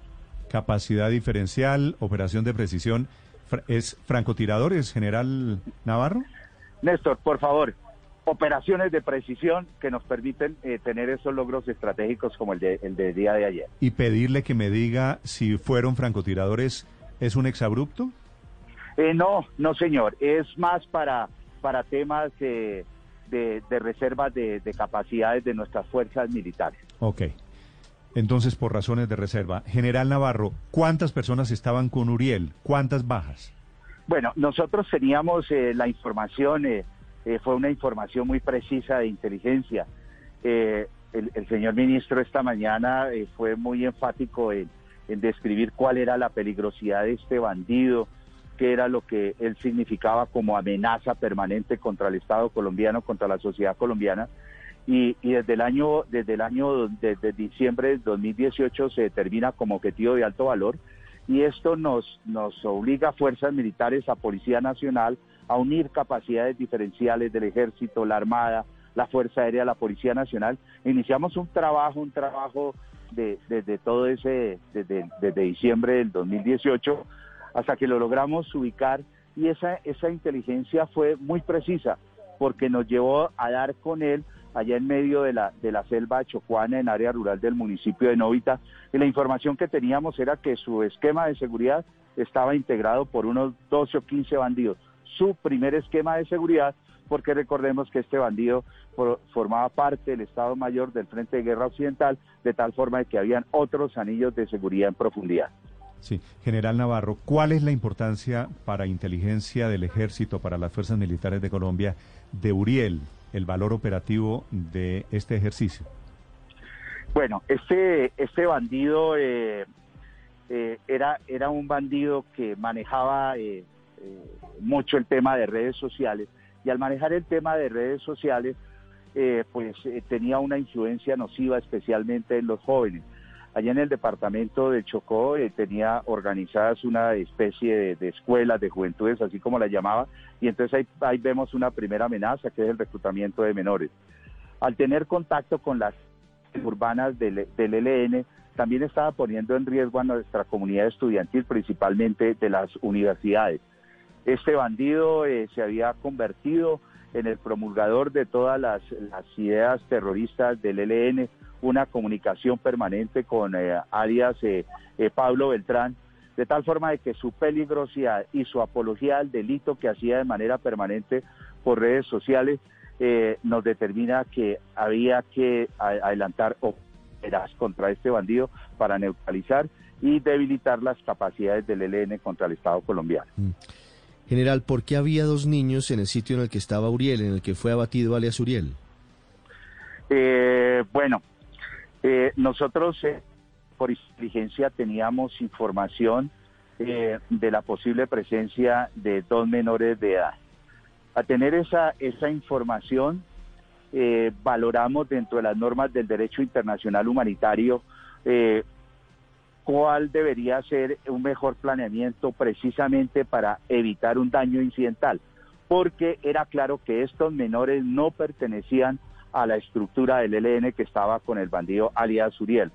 Y eh, ahí ya con, bajo esos conceptos y que tuvimos la oportunidad cuando las tropas llegaron y, y establecieron la observación en el sitio, ver que estaban los menores de edad y pues eso nos permite desarrollar una, una misión de precisión para evitar daños incidentales específicamente con estos menores de edad. estos menores de edad, sí. po- eh, una vez eh, eh, se produce la acción en el objetivo, eh, se los llevan eh, los bandidos de- del ELN y valga la oportunidad de exigirle al ELN que debe entregar a estos menores ante autoridades competentes. Allá en la región, allá en esa área del Chocó, hay, hay personería, hay alcaldes, hay eh, presidentes de juntas de acción comunal. Hay que entregarlos a las autoridades competentes para que se les restablezcan los derechos a estos muchachos. General, ¿llegaron a alias Uriel a través de los niños? ¿O lo tenían ubicado antes de eso? General. 8 de la mañana, 16 minutos. Se ha perdido la comunicación con el comandante de las fuerzas militares, el general Luis Fernando Navarro, hablando sobre este operativo en el que murió alias Uriel. El general Navarro prefiere que no se diga que fue con un francotirador para preservar la identidad y la integridad de la persona que finalmente lo, lo abate, lo, lo, lo da de Pero, baja. cuando, pero Ricardo, estamos claros, cuando hablan de un operativo Ah, de precisión, estamos hablando de Fue francotirador. un francotirador, claro, así es. El eufemismo decir que es un operativo de alta precisión, pero fue un francotirador que llevaba días en la zona. Camila, ¿sabemos en Medellín cuántos días llevaba el francotirador siguiendo a este grupo del ELN? Sí, señor, de esa operación le cuento, Néstor, que llevaba 12 días en la zona. Incluso hace 8 días, cuando el presidente República Akibdo, ese mismo francotirador había tenido todo el día en la mira a alias Uriel. Por eso te presumía y por eso el presidente viajó a la zona, porque podía haberle disparado. Camila. 8 de la mañana, 17 minutos. Sobre los niños que había en el campamento de Uriel, Ricardo. Sí, lo que se sabe es que, como lo han confirmado el ministro de Defensa y el general Luis Fernando Navarro, había dos niños, una niña de 10 años y un niño de 6 años. Aparentemente estaban haciéndoles visita a sus padres, que son guerrilleros. Uno de ellos, la niña, sería la hija de alias Uriel. Y se van, según nos confirma el general Navarro, los eh, llevan los integrantes de la columna del ELN, los 15 hombres, luego de que se da el disparo en el que muere el jefe del Frente Occidental de esa guerrilla. El general Navarro le pide al ELN que entregue a sus niños a las autoridades competentes en Chocó, porque desde luego que estarían cometiendo otro delito si permanecen en manos de ellos. Que desde el punto de vista estrictamente humano, Felipe, no se me ocurre una escena más atroz que una niña viendo No. a su padre recibir el balazo de un francotirador. Sí. Así el señor haya sido un, que- un monstruo, así el señor Sí. haya sido guerrillero. Imagínese el impacto para esa niña de seis años Sí. viendo a su papá caer como cayó este Uriel. Y tener a la niña allí, Néstor, es que eso, es decir, eso, ¿qué, qué sentido tiene meter un, un niño de seis años en un campamento guerrillero? Como no sea utilizarlo para escudo, Ah, no, no, ¿para qué más? obviamente. Y, y por Entonces, eso es que- dramático por la niña, pero obviamente es que eh, estos criminales eh, es que no tienen, no, no miden, Néstor.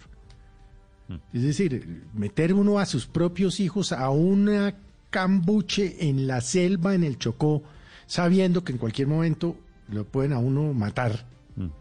Pues es demencial. Mire, es no, demencial. no- no es el único caso, Felipe. Eh, José Carlos recordaba aquí que cuando murió en un bombardeo alias Martín Caballero, Sí, que era el jefe de las FARC de los Montes de María, murió con sus hijos, aunque ya eran universitarios, ya eran mayores.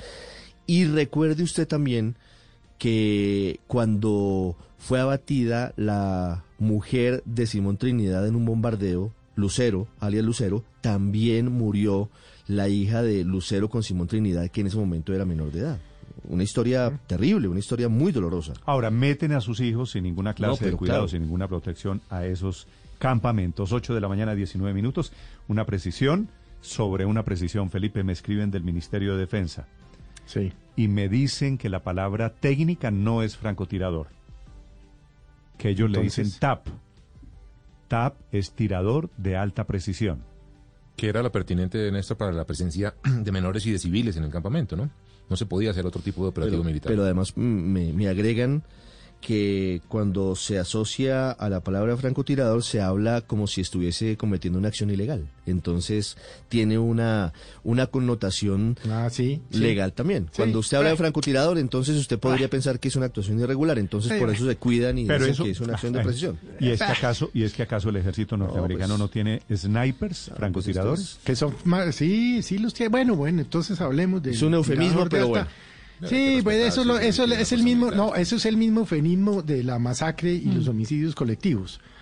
Pero pues eso, no, ese francotirador o no, tirador de alta o precisión o no, pues hizo su tarea. lo que sea, sí. Sí, lo que sea. Pero hizo tampoco su habría que avergonzar, que avergonzarse. O Felipe, yo no sé, ¿usted se acuerda que la muerte de Osama Bin Laden que se celebró, se transmitió? Fue, con un tirador de alta precisión. francotirador, exacto. sí. Usted imagínese, Felipe, en Estados Unidos buscando un eufemismo para el sniper gringo. 8 de la mañana, 21 No, no, minutos. No se me ocurre. No. En segundos, mucha atención, acaba de ser cancelado, Padre Linero, alístese, acaba de ser cancelado, suspendido el Carnaval de Barranquilla. Estás escuchando Blue Radio. Llegó Volvo Special Sale hasta el 28 de octubre, la última oportunidad del año para comprar un Volvo con bonos de descuento de hasta 25 millones de pesos. Visita nuestros concesionarios y descubre más beneficios imperdibles. Volvo, tu futuro, nuestro camino. Conoce términos y condiciones en volvocars.com.co. Todos necesitamos a alguien en quien confiar. Confiamos en las manos que preparan tu desayuno, en la persona que cuida a nuestros hijos. Confiamos en los médicos que nos hacen sentir mejor. Debemos seguir confiando. Confía en ti, en los que te rodean. Confía en nosotros, porque estamos aquí para acompañarte. Confía en que todo va a estar mejor. Son las 8 de la mañana, 22 minutos. Seguimos acompañándolos en Blue Radio. Estamos en Mañanas Blue durante Expo Vinos. En tu éxito y Carulla, 50% de descuento en todos los vinos de la feria, pagando con tus tarjetas Éxito y Carulla. ¿Qué estás esperando? Visítanos en www.expovinos.com.co. Aplican términos y condiciones. Válido hasta el primero de noviembre. Prohibida la venta de bebidas alcohólicas a menores de edad. El exceso de alcohol es perjudicial para la salud. El sector papero necesita nuestro apoyo y como somos el país más buena papa del mundo, Fede Papa y el Fondo Nacional del Fomento de la Papa invitan a volver a visitar los restaurantes para activar el consumo de papa, un alimento de nuestro campo colombiano y de nuestras raíces. Comamos nuestra papa y apoyemos a nuestros productores. Visita preparalapapa.com. En la información cada detalle es importante. En nuestra SUV más galardonada también. Mazda CX5, obsesión por los detalles, presenta en Blue Radio una noticia. La noticia con anuncio desde Barranquilla de su alcalde de Pumarejo, Alejandro Tapia. Néstor, el carnaval de Barranquilla no se realizará en febrero de 2021 como es la costumbre y está aplazado indefinidamente por la pandemia de coronavirus. Recordemos que estaba programado del 16, del 13 al 16 de febrero, pero incluso no se tiene estipulado si se realizará en todo 2021. Así lo confirmó en la mañana de hoy el alcalde Jaime Pumarejo. Desde hace varios meses se vienen manejando alternativas virtuales para ayudar a los hacedores y artistas de la fiesta, pero lo que está claro, según confirmó Pumarejo en la mañana de hoy, es que no habrá carnaval en febrero con desfiles y conciertos presenciales. Escuchemos al mandatario de los barranquilleros, Jaime Pumarejo. La fiesta está aplazada. La fiesta no será en febrero, no sabemos cuándo será, no sabemos si será en el 2021, todavía es prematuro decidirlo. Así que lo único que sabemos es que en febrero no habrá un carnaval como lo conocemos, no habrá fiesta y cuando sepamos más lo haremos saber, pero no es algo al cual le hemos gastado mucho tiempo, simplemente sabemos que no se puede y sabemos que llegaremos a una decisión cuando nos sentemos con carnaval en el momento en que sea necesario. Pumarejo también se refirió, Néstor, a la asamblea del Banco Interamericano de Desarrollo, que como todos sabemos fue aplazada, suspendida este año por la pandemia. Dijo que se han tenido, se ha tenido conversaciones con la nueva presidencia del BID y existe el interés de las partes para realizarla en marzo acá en Barranquilla. Sin embargo, no sería con eventos masivos ni con la cantidad de invitados que se esperaba, sino con charlas muy puntuales, Néstor. Sí, ¿y cómo hacen eh, el carnaval de Barranquilla? ¿Cómo lo podrían hacer virtual, Alejandro? Néstor, se tiene, bueno, una de las ideas que se maneja, bueno, es reunir a los hacedores y transmitirlo eh, virtualmente eh, también en- para que la gente pueda verlo desde sus casas, los hoteles, subsidiar a los hacedores, ya que es lo que más preocupa a la, a- la alcaldía. Recordemos que el carnaval no es solamente fiesta y rumba, Néstor, sino Claro, también es una gran claro. manifestación cultural de la cual dependen miles y miles de personas acá en la ciudad. Lo mismo con los conciertos. Eh, se, puede, se maneja una idea como la que hizo el Festival Vallenato, que es realizar conciertos virtuales y también, bueno, venderlos a, a la gente. Né- Néstor, es que, Néstor, es que estamos hablando de, de más de 60 mil personas que viven del carnaval. Son muchos los hacedores, las personas que durante todo el año se preparan para vivir el carnaval, no como una fiesta, sino como una fuente de recursos Padre, primero- económicos. Entonces, bien comprometido el tema. ver, explíqueme usted, o Alejandro, ¿qué es un hacedor? Un hacedor es un artista, Néstor. Todos los que usted ve que salen disfrazados, los bailarines, tanto de las, comparsas, son se, se les denomina Los que hacedores de construyen la, la- fiesta.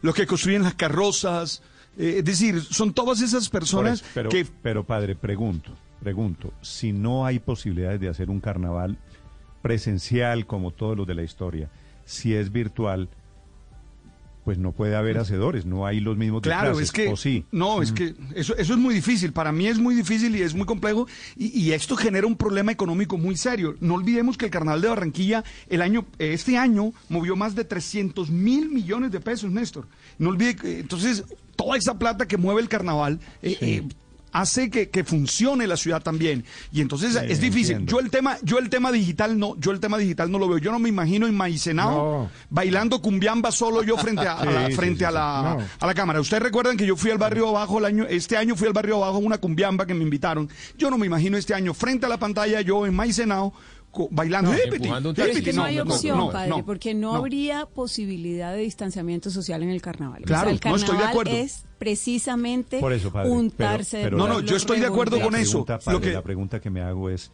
anuncian carnaval virtual, bueno, lo que se pueda virtual, anuncian feria de Cali virtual, ¿cierto? Sí, señor. Anuncian carnaval de blancos y negros en pasto virtual. ¿Esas cosas se pueden hacer virtuales realmente?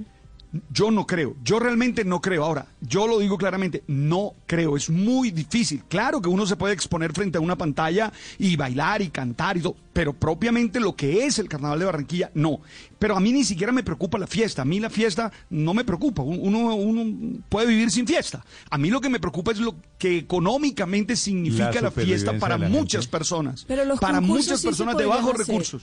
Los concursos sí se podrían hacer. De hecho, el Festival Vallenato, Sí. que es un concurso para elegir el mejor acordeonero en las distintas categorías, se pudo hacer. Yo lo que creo es que hay que pensar, por ejemplo, en hacer los, los vestidos, el vestuario y elegir los mejores y dar el Congo de oro eh, Eh, al pero- mejor. O sea, los concursos se podrían Pero- hacer y pero, de María pronto. Consuelo, eh, l- la gracia del vestido Ah, no, claro. Es, es, muy difícil. es salir a rumbear. Claro, pero es Hago el pensando en vestido ellos. y gané el vestido más lindo o el disfraz más bonito. quién se lo muestro? Sí, pero y yo Sí, solo encerrado ¿qué? en mi casa, eso sí no es medio Por carreta. televisión nos Imagínese un festival de orquestas virtual. No. Pero, pero lo que quiero decirle, padre, es que hay cosas que tenemos que ser sinceros, no se pueden virtual. Se pueden, no se pueden. Es una No, no se necedad, pueden. es una necedad Pero- en este momento insistir en que vamos a hacer el carnaval de blancos y negros, que es fundamentalmente un- una gran recocha, un gran Néstor, holgorio. Sí, echarse Además, agua y el- talco, a- a- eso no, pero no. No, y, el, pero y es el que- trabajo de los artesanos de las Pero- carrozas en pasto, sí, que es pero- espectacular. Pero es que el- Claro. el, palo no está para cuchara. ¿Usted sabe cuánto va También. a costar? Porque ya lo anunció eh, eh, la Feria de Cali virtual este año. En una ciudad que está con la economía totalmente deprimida, en una situación lamentable, ¿sabe cuánto decidió meterle a la Feria Virtual de Cali el, el- el alcalde Ospina? ¿Cuánto? eh? 11 mil millones, Néstor. Que se deben meter en educación, en salud, en infraestructura. No, que no, que 11 mil millones, que porque hay que meterle 11 mil millones entre el 25 y el 30 de diciembre, que no hay que dejar acabar la tradición.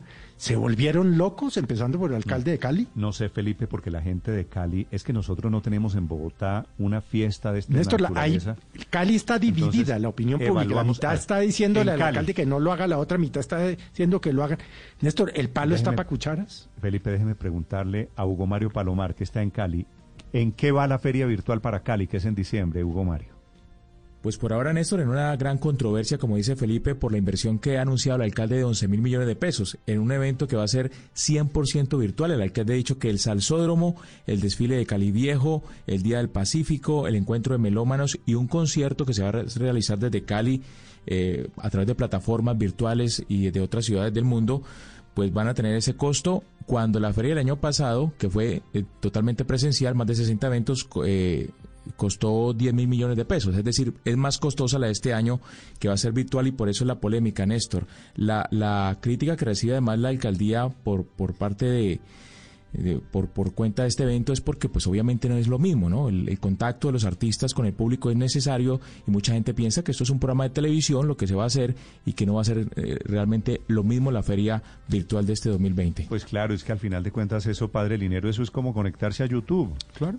No, eso, eso son como los besos con pas- tapabocas. Eso es más o menos la misma vaina, besos con tapabocas.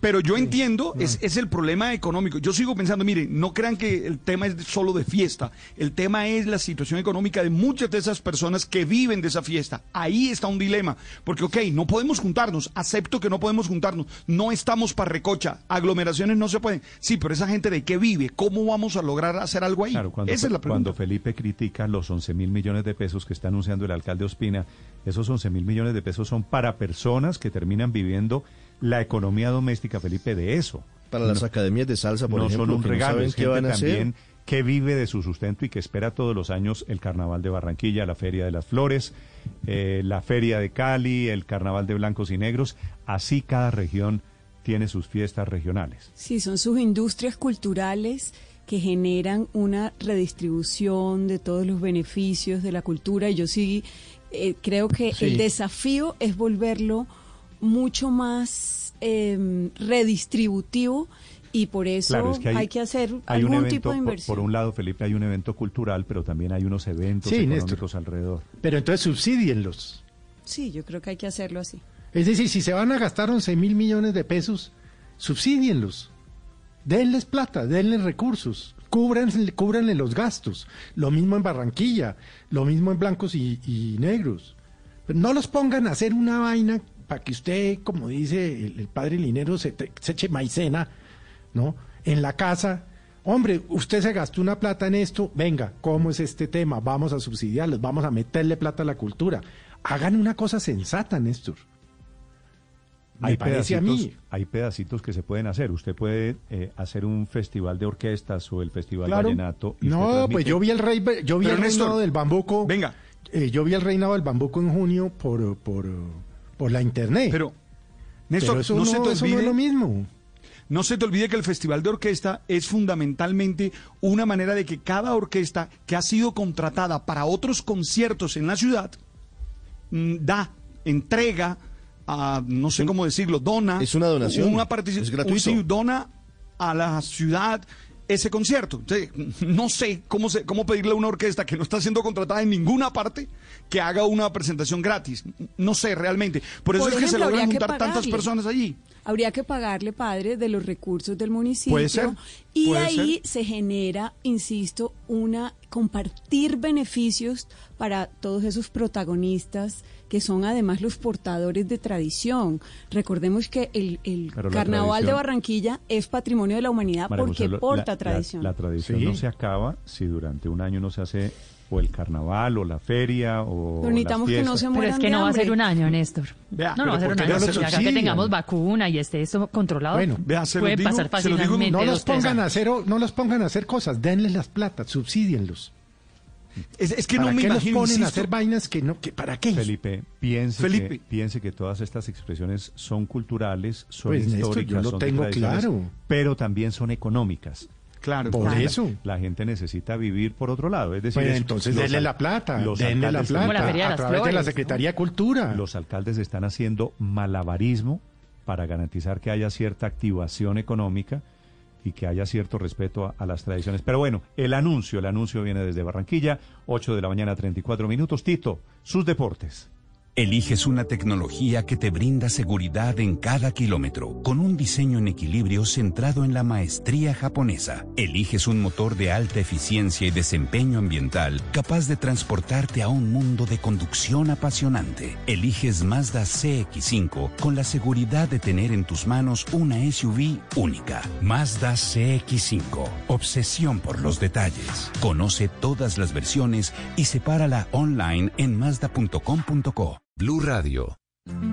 Cuando yo doy un abrazo y te cedo el paso, cuando yo cuido el planeta, reciclo y monto en bicicleta. Y soy mejor cuando yo cuido mi cuerpo, cuando me reto a ser mi mejor versión. Con pasta soya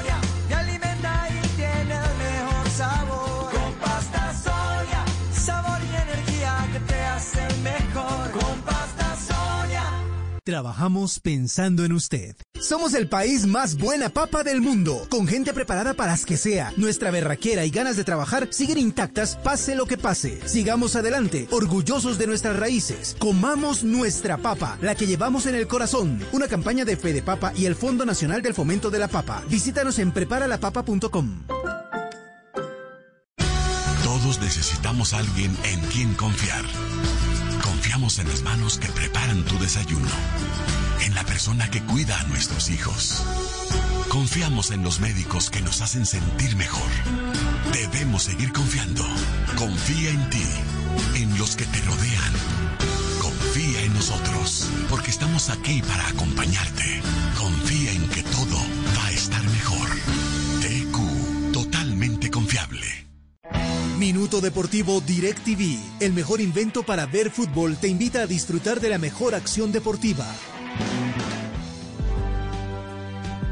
A esta hora, lo mejor del deporte en Mañanas Blue. Las buenas noticias para Santa Fe en lo deportivo. Sumó 3 puntos, 30 en la tabla y tiene cara de finalista. Ramos por dos y Osoro marcaron para los Cardenales, para tranquilidad de Harold Rivera, su técnico. Importante seguir sumando, seguir sumando por lo que buscamos, la clasificación a los ocho. El, seguir sumando puntos va a dar también, eh, o nos va a ayudar en el tema de la reclasificación. Entonces, mm, la idea es clasificar. No sé con cuánto se vaya a clasificar, si con 30 o 31, pero la idea es eh, clasificar y estar más tranquilos, eh, sumando pues la mayor cantidad de puntos posibles que se puedan en estas cuatro fechas que nos hacen falta. Las malas noticias tienen que ver con la lesión de Zambuesa, que pese a no ser fractura en los primeros diagnósticos, deberá pasar igual por la sala de operaciones. Podría estar 15 días por fuera.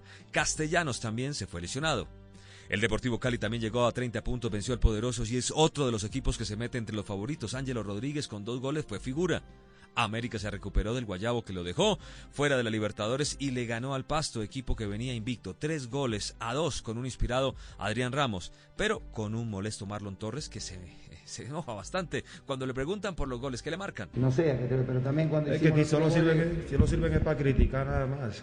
Siempre la misma maricada aquí también, con todo respeto, ¿no? Siempre, siempre es así, siempre, siempre. Nadie dice cómo hacemos los goles, nadie dice cuántas situaciones creamos, nadie dice cómo ganamos. Todo es malo, todo es malo, todo es malo, bendita sea, no joda. Tolima sigue líder pese a perder el invicto. Equidad eh, se metió entre los ocho. Junior es noveno. Millonarios se aleja en el puesto 12 a seis unidades a falta de cuatro partidos del final de todos contra todos. A nivel internacional, Luis Díaz inició hoy trabajos con el Porto luego de un problema muscular. Esto abre la posibilidad de que el Guajiro juegue con Colombia los partidos de eliminatoria. Pero Lerma salió al minuto 18 ante Watford en la segunda división del fútbol inglés. Es duda el hombre que contra Chile marcó gol. El juego es el 19 días, el primer juego de la tercera fecha de la eliminatoria Cualquier lesión puede sacar a los jugadores de los partidos ante Uruguay y Ecuador. Ya Ecuador y Uruguay presentaron sus nóminas preliminares. El profe Alfaro programó un microciclo con jugadores locales en el país de la mitad del mundo. Vamos con ciclismo. Terminó el Giro, descansa en España, el pelotón y también tenemos campeón de mountain bike, Cristian Marín. Tito, buenos días. Por fin el 2020 le sonríe a Lineos. Tao Geigon Hark se proclamó campeón del Giro de Italia. En la última prueba reloj, 15 kilómetros, el británico fue el más rápido y se terminó calzando la camiseta rosa en la última jornada de la ronda italiana. El mejor colombiano finalmente fue Einer Rubio. A propósito del nuevo jerarca del Giro de Italia, tuvo su paso por Colombia y conoce bastante bien la cultura de nuestro país. ¿A dónde estamos ahora? Negro. ¿En qué país? Colombia. ¡Viva Colombia! En la Vuelta a España hoy se está disfrutando de la primera jornada de descanso. Ayer se ascendió al mítico puerto de Formigal y allí se trastocó la clasificación general con un Richard Carapaz que demostró todas sus cualidades en la montaña. Esteban Chávez perdió tiempo pero sigue siendo el mejor colombiano mientras que Primo Roglic perdió la camiseta roja. Ahora el ecuatoriano es el líder de la ronda ibérica que mañana estará reanudando labores. Leonardo Páez ganó el Mundial de Maratón de Mountain Bike el boyacense repite por segunda vez el título que se disputó en Sakarya, Turquía, luego de 4 horas y 19 minutos. El colombiano finalizó en solitario. Gracias, Cristian. Pasamos al golf en el Soso Championship. Juan Sebastián Muñoz ocupó el puesto 14, meritorio clasificación, aunque había sido líder en la primera jornada. El ganador fue Patrick Cantley, quien había sido campeón en Colombia en 2013 en el torneo Ferry Tour. En la Serie Mundial de las Grandes Ligas del Béisbol ganaron los Dodgers, van eh, superando a los Rays de Tampa Bay en la serie final tres juegos a dos.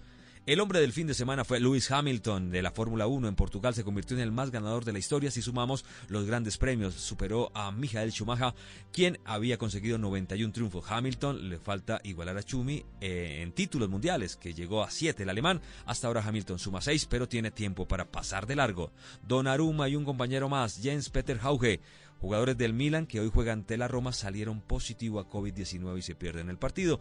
Y también COVID-19 para un año para olvidar para la humanidad, pero sobre todo para Ronaldinho, quien estuvo detenido en Paraguay y ahora salió positivo de COVID-19 en Brasil. Esto por ahora, lo mejor del deporte en Mañanas Blue. DirecTV presenta Inventores. El fútbol inventó muchas cosas. Como trancones inexistentes para ver la Liga Española o ese tubo que siempre se rompe para ver la sudamericana. Para esto se inventó DirecTV, porque tiene las mejores ligas y partidos en exclusiva. Además tiene DirecTV Go gratis. El mejor invento para ver deportes es DirecTV. Llama ya al numeral 332 o compra tu DirecTV prepago. Aplican términos y condiciones. Para más información visita directv.com.co. Blue Radio.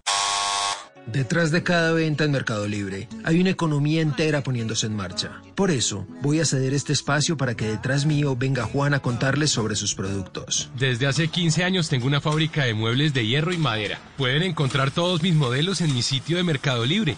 No es porque sean míos, pero la verdad son excelentes. Detrás de cada compra y cada venta hay una economía entera poniéndose en marcha y nosotros estamos para ayudarla.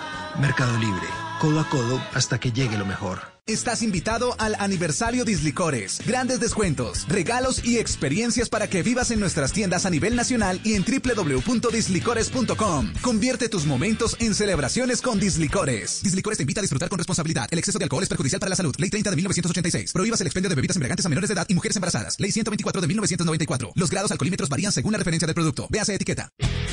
En la información cada detalle es importante. En nuestra SUV más galardonada también. Mazda CX5, obsesión por los detalles, presenta en Blue Radio una noticia. La noticia es sobre este plan Marshall, que es el plan que ha diseñado la alcaldía de Bogotá para reactivar la economía de la ciudad. Plan Marshall que tiene 39 artículos aprobados ya íntegramente por el Consejo de Bogotá. El doctor Juan Mauricio Ramírez es el secretario de Hacienda de la ciudad. Doctor Ramírez, buenos días. Buenos días, Néstor, a usted, a su equipo de trabajo y a toda la audiencia. ¿Qué significa la aprobación del Plan Marshall, doctor Ramírez? ¿Qué cambia para los bogotanos? Bueno, este componente, porque ya el Plan Marshall es el componente de proyecto de reactivación, uno de cupo endeudamiento que se está debatiendo en el Consejo y también la estrategia de reactivación en las localidades que estamos haciendo desde ya. Esta reactivación, este proyecto de reactivación que aprobó el Consejo es un plan de alivios tributarios y de disminución de cargas tributarias y de beneficios para los hogares y también para las empresas.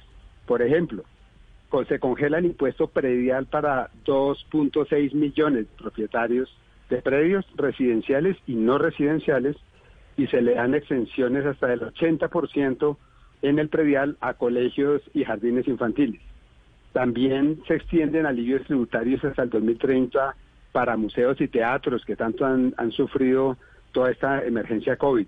Se dan descuentos hasta del 25% en el impuesto de industria y comercio a las empresas que durante este año tengan caídas en el ingreso, por ejemplo, los, los restaurantes, hoteles, que los que pierden más del 50% de ingresos, y es probable muchos de ellos van a pasar eso, ellos van a tener descuento hasta el 25% en el ICA que tienen que pagar el próximo año.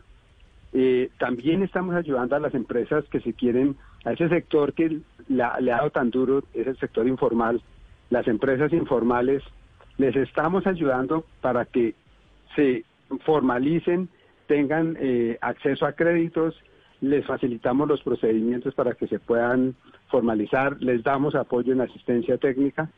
Y otro también tenemos otros temas como por ejemplo incentivos a la movilidad eléctrica, descuentos hasta del 70% para vehículos eléctricos y, e incentivos para construcción de biciparqueaderos, que es uno de los temas que genera más robo de bicicletas en, en Bogotá. Es decir, impuestos por todo lado, alivios tributarios, doctor Ramírez. Básicamente, este plan Marshall es una reforma tributaria. No, entonces que todo esto que estoy diciendo son alivios tributarios, re- descuentos tributarios que de hecho nos va a costar, tiene un costo fiscal. En el 2021 cercano a, a medio billón de pesos, 450 mil millones de pesos que el distrito tiene que sacar para financiar eso. Ahora bien, es verdad, no, y eso es por lo que algunos han llamado eh, que es una reforma tributaria, pero en realidad eh, eh, es verdad que tiene un componente de solidaridad. Por ejemplo, le estamos poniendo, le estamos aumentando el, el, el predial a los predios residenciales que tienen avalúos mayores a 1.092 millones de pesos, de una forma gradual, pero creemos que, que esos eh, predios, los, los propietarios de esos predios residenciales, no residenciales, no, solo residenciales, pueden contribuir con algo de los costos que se, que, se van a generar por eh, este impacto del COVID-19. Y también estamos poniendo un componente de solidaridad en, en el sentido de que todos los que tienen incrementos en los ingresos grabables, las actividades económicas, que tienen incrementos en los ingresos grabables, este año, 2020, año de la pandemia, van a contribuir con un poco a, digamos, a, a los recursos que se vamos a dar en los alivios para los que tienen pérdidas. Y son mucho más los que pierden que los que ganan, hay que decir eso.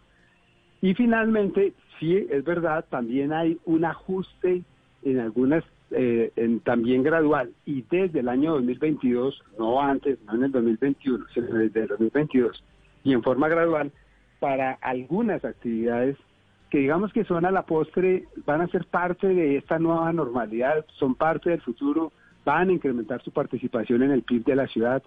Son eh, actividades que tienen grandes proyecciones y que pueden contribuir también en algún grado a, a enfrentar esta, esta pandemia. Es que hay que, hay que darse cuenta, la, esto que estamos enfrentando es una crisis de unas proporciones enormes. Todos los países del mundo y, pero- eh, y, y todos pero- los gobiernos y ciudades se están endeudando más. Doctor Ramírez, sobre ese punto, lo que usted nos quiere decir es que se aprobó que empresas o plataformas como Rappi, domicilios.com, Merkeo, todas estas plataformas que utilizan domiciliarios van a tener que pagar tarifas más altas por ser exitosas? Eh, lo que queremos decir es que, por ejemplo, tarifas como Rappi, sí, sí, exactamente, digamos, en, en general, estas plataformas que utilizan, como usted dice, servicios eh, de contacto, utilizan una red de domiciliarios, van a aumentar, se les va a aumentar la tarifa de 10.14 que pesos por mil a 11.04 pesos por mil, un poco menos de, de, un peso adicional. Eh, eh, entonces esa va a ser la tarifa que se va a aumentar desde el 2022 hasta el do- 2023 y 2024. Y ojo, lo que estamos diciendo, y de hecho eso fue parte de lo que aprobó el Consejo, y yo creo que el Consejo ha dado una señal muy importante, muy importante, no solo para la ciudad, sino también para el país. y es que es el apoyo a los hogares y las empresas que más han sufrido los embates de esta crisis, pero que también debe eso abordarse con responsabilidad fiscal. Eh, no debemos obviamente esperar que los mayores recursos que se necesitan para sortear la crisis puedan ser generados a corto plazo, pero sí debemos trazar el camino para que se puedan generar unos recursos en el, en el, en el mediano, en mediano plazo. Entonces nosotros sí, sí estamos a- acudiendo a eso. Hay una solidaridad, digamos, en el caso, por ejemplo, de los que ganan este año, contribuyen en algo que es, es realmente poco y no alcanza a compensar las pérdidas de los, de los que de lo que vamos a dar en alivios a los que perdieron. Sobre esos alivios, precisamente le quiero preguntar, porque usted nos habla de alivios, de incentivos para restaurantes, hoteles, teatros, museos, jardines, colegios privados, en fin, mientras que por el otro lado se graba a las plataformas lo que algunos leen como una manera de, castigar el éxito. ¿No será, secretario, que seguimos todavía pensando en los mismos sectores básicos y que nos falta eh, tratar de fomentar otros sectores que tengan mayor valor agregado y en donde además podamos ser también competitivos? Sí, yo creo que Bogotá tiene que apostarle a eso. Yo estoy totalmente de acuerdo. En- entre otras cosas, Bogotá, ¿por qué es más eh, castigada o fue, ha sido más castigada que el promedio del país? Porque nosotros no tenemos, lo que nosotros tenemos son servicios, servicios que dependen de aglomeraciones, que dependen de, la interacción, eh, digamos, física, personal. Eso es lo que tenemos y eso es lo que ha sido más golpeado por la crisis. Bogotá, en efecto, tiene que tener una, una, una eh, eh, digamos, una apuesta por nuevos sectores, entre ellos, por ejemplo, el ciencia, tecnología e innovación en la salud, que es uno de los, de los sectores que está en el cupo de endeudamiento. Pero lo que quiero decir es que en todo caso, por ejemplo, estamos haciendo una gran apuesta por, la, por las obras civiles. Eso va a ser una parte fundamental de la, de la reactivación y de, y de la estrategia de recuperación económica en Bogotá. Entonces, hay sectores que van a aumentar su participación en el PIB. El sector de telecomunicaciones, con toda seguridad, entre 2020 y 2030, ese sector lo va a aumentar. El sector, y estas plataformas, pues también. Pero ojo, quiero, quiero dejar claro, no estamos grabando, no se está aumentando, no se está cambiando en lo absoluto ningún impuesto para el comercio electrónico. No es, es nada de eso. Lo que sí se está es poniendo unos ingresos adicionales, so- unos eh, eh, recaudos adicionales sobre algunos sectores como las actividades financieras, como las obras civiles, como las farmacéuticas y como las eh, telecomunicaciones. Pero va a ser más caro, doctor Ramírez, casos- pero, pero perdóneme, pero ¿Sí? va a ser más caro, doctor Ramírez, hacer innovación, hacer emprendimiento, invertir en redes de telecomunicaciones eh, en Bogotá por, por cuenta de estos aumentos en el ICA. Eh, pero no, porque resulta que hay dos cosas que hay que tener en cuenta. Primero, primero, en realidad el pago del ICA puede ser descontado o deducido del impuesto de renta como lo permite la ley de crecimiento económico del gobierno nacional. En el 2021 el 50% puede ser deducido del ICA y en el 2022 el 100%. Acuérdense que esto comienza desde el de 2022. En el 2021 no hay ningún cambio en nada de estos de estas tarifas de estos sectores. Nada. Entonces, cuando se comienzan a pagar más y van a hacer su declaración de renta, eso que pagan de más puede ser deducido de su declaración de renta.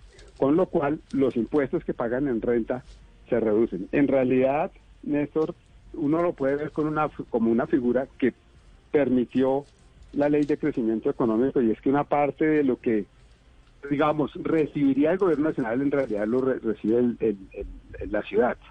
Es, es más esa transferencia, pero, pero no es en términos netos un incremento en los costos. Es el doctor Juan Mauricio Ramírez, secretario de Hacienda en Bogotá. Doctor Ramírez, una pregunta final. ¿Qué pasó con el daño, con la caída en la plataforma de la que venimos reportando desde hace algunos días? Sí, Néstor, puedo decir en este momento dos cosas. Uno, no, eh, eh, el 65% de los pagos a contratistas ya se hizo, ya está eh, efectivo, ya está en las cuentas de todas estas personas, a los cuales de nuevo les pedimos disculpas de, de corazón por todos los inconvenientes que esto les ha generado. Y en segundo lugar, eh, para el acceso a la, a la página, como usted dice, a la oficina virtual, etcétera, hemos dispuesto un plan B que a las 11 de la mañana daremos algunos anuncios eh, eh, eh, públicos, de tal manera que eh, las empresas y los contribuyentes sepan cómo eh, se va a solucionar este problema. Perfecto, anuncios a las 11 de la mañana desde la Secretaría de Hacienda. Doctor Ramírez, gracias. Bueno, Ernesto, muchas gracias a usted. Eliges una tecnología que te brinda seguridad en cada kilómetro, con un diseño en equilibrio centrado en la maestría japonesa. Eliges un motor de alta eficiencia y desempeño ambiental capaz de transportarte a un mundo de conducción apasionante. Eliges Mazda CX5 con la seguridad de tener en tus manos una SUV única. Mazda CX5. Obsesión por los detalles. Conoce todas las versiones y sepárala online en mazda.com.co. Blue Radio. Activa el modo Cyberlunes Home Center y llévate productos para camping y terrazas, asadores, televisores y altavoces inteligentes con un ahorro espectacular. ¿Qué esperas? Aprovecha solo del 19 al 26 de octubre en Home Center y homecenter.co.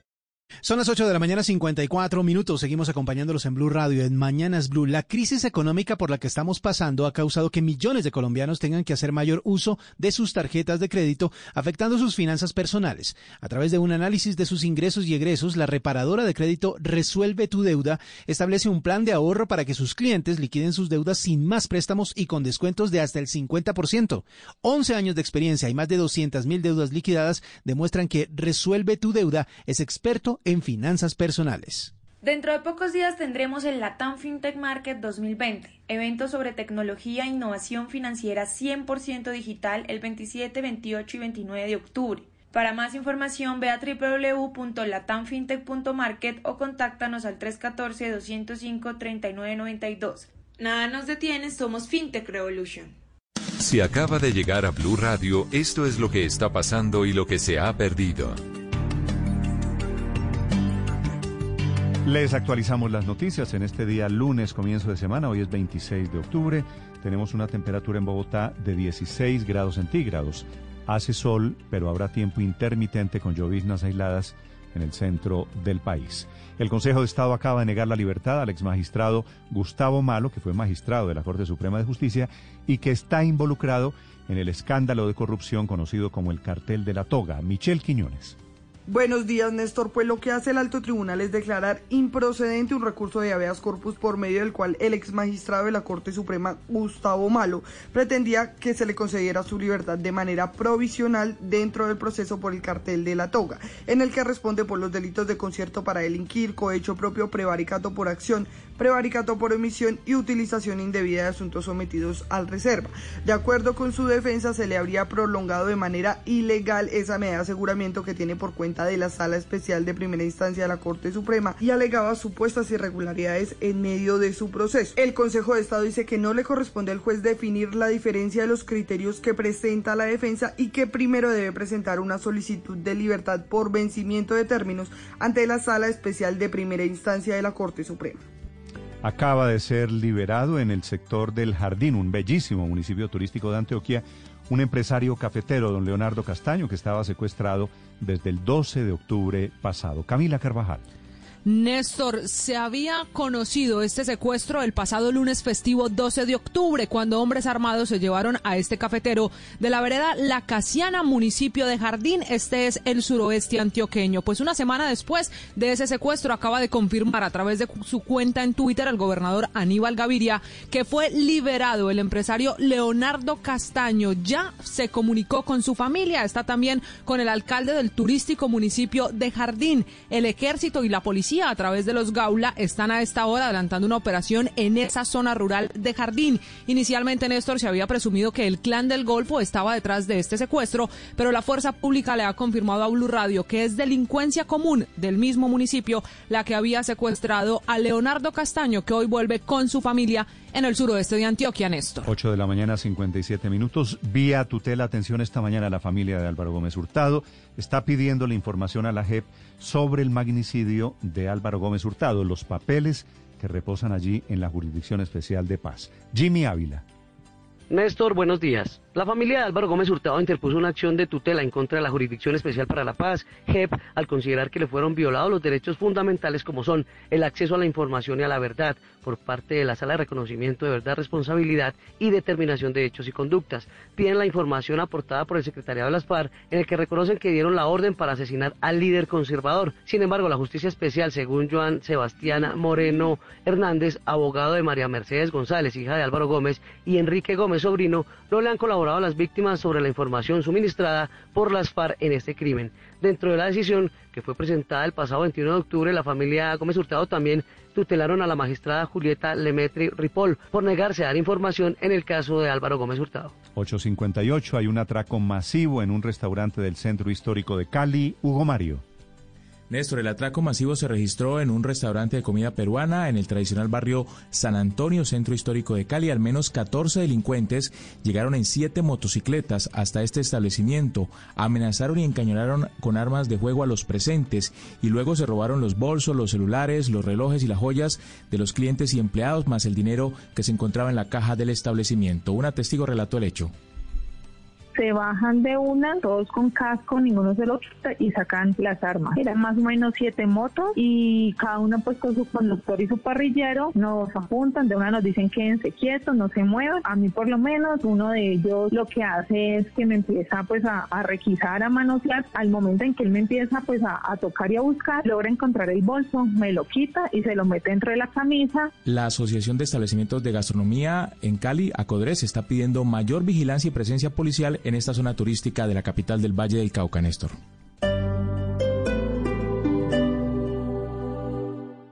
Hoy que nada te pase, es lo mejor que te puede pasar. Es hora de descubrir la nueva Chevrolet Tracker Turbo con 6 airbags y frenado automático, porque no se adapta al mundo, evoluciona para moverse en él. Conócela en chevrolet.com.co. Tiempo de vuelo a Cartagena. Cinco minutos. Parece ciencia ficción, ¿verdad? Pero ahora puede ser una realidad.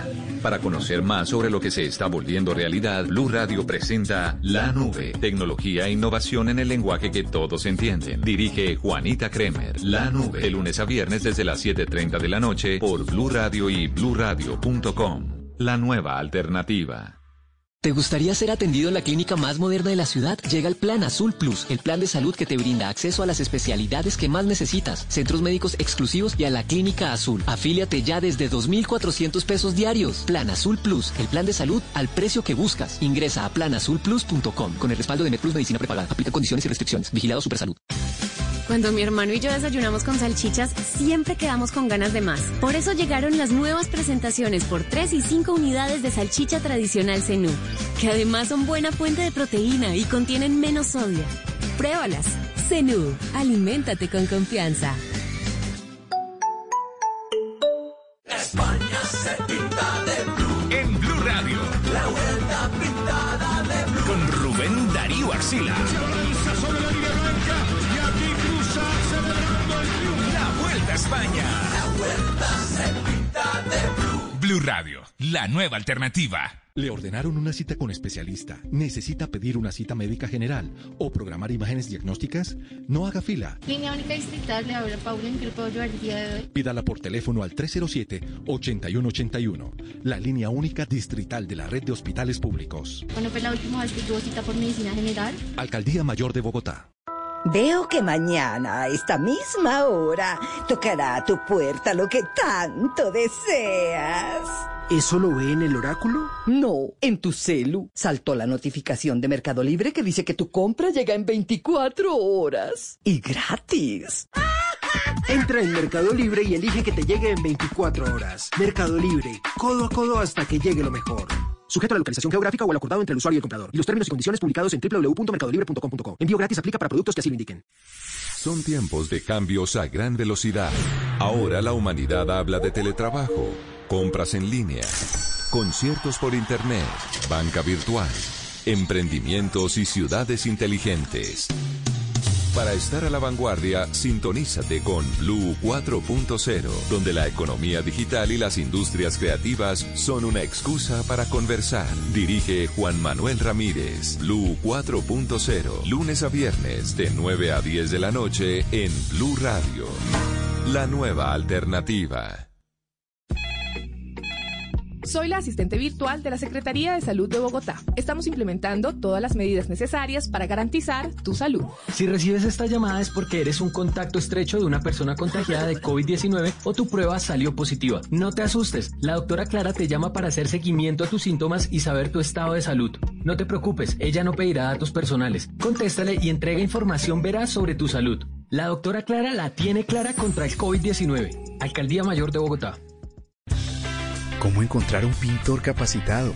El profesor de inglés ideal, un experto en contabilidad de empresas o un paseador de mascotas de confianza. Ahora el talento de los independientes está a la mano de todos en Mis Aliados, una comunidad de expertos en servicios para el hogar, las personas, los negocios o las mascotas. ¿Qué esperas? Regístrate sin costo en www.misaliados.com.co. Una alianza Bancolombia Sura, vigilado Superintendencia Financiera de Colombia.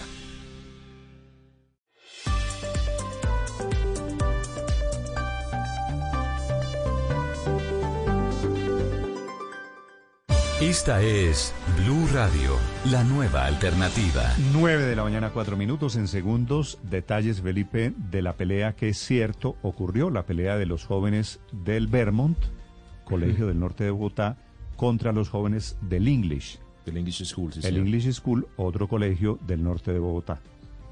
Estos son los muchachos... ¿Pandilleros?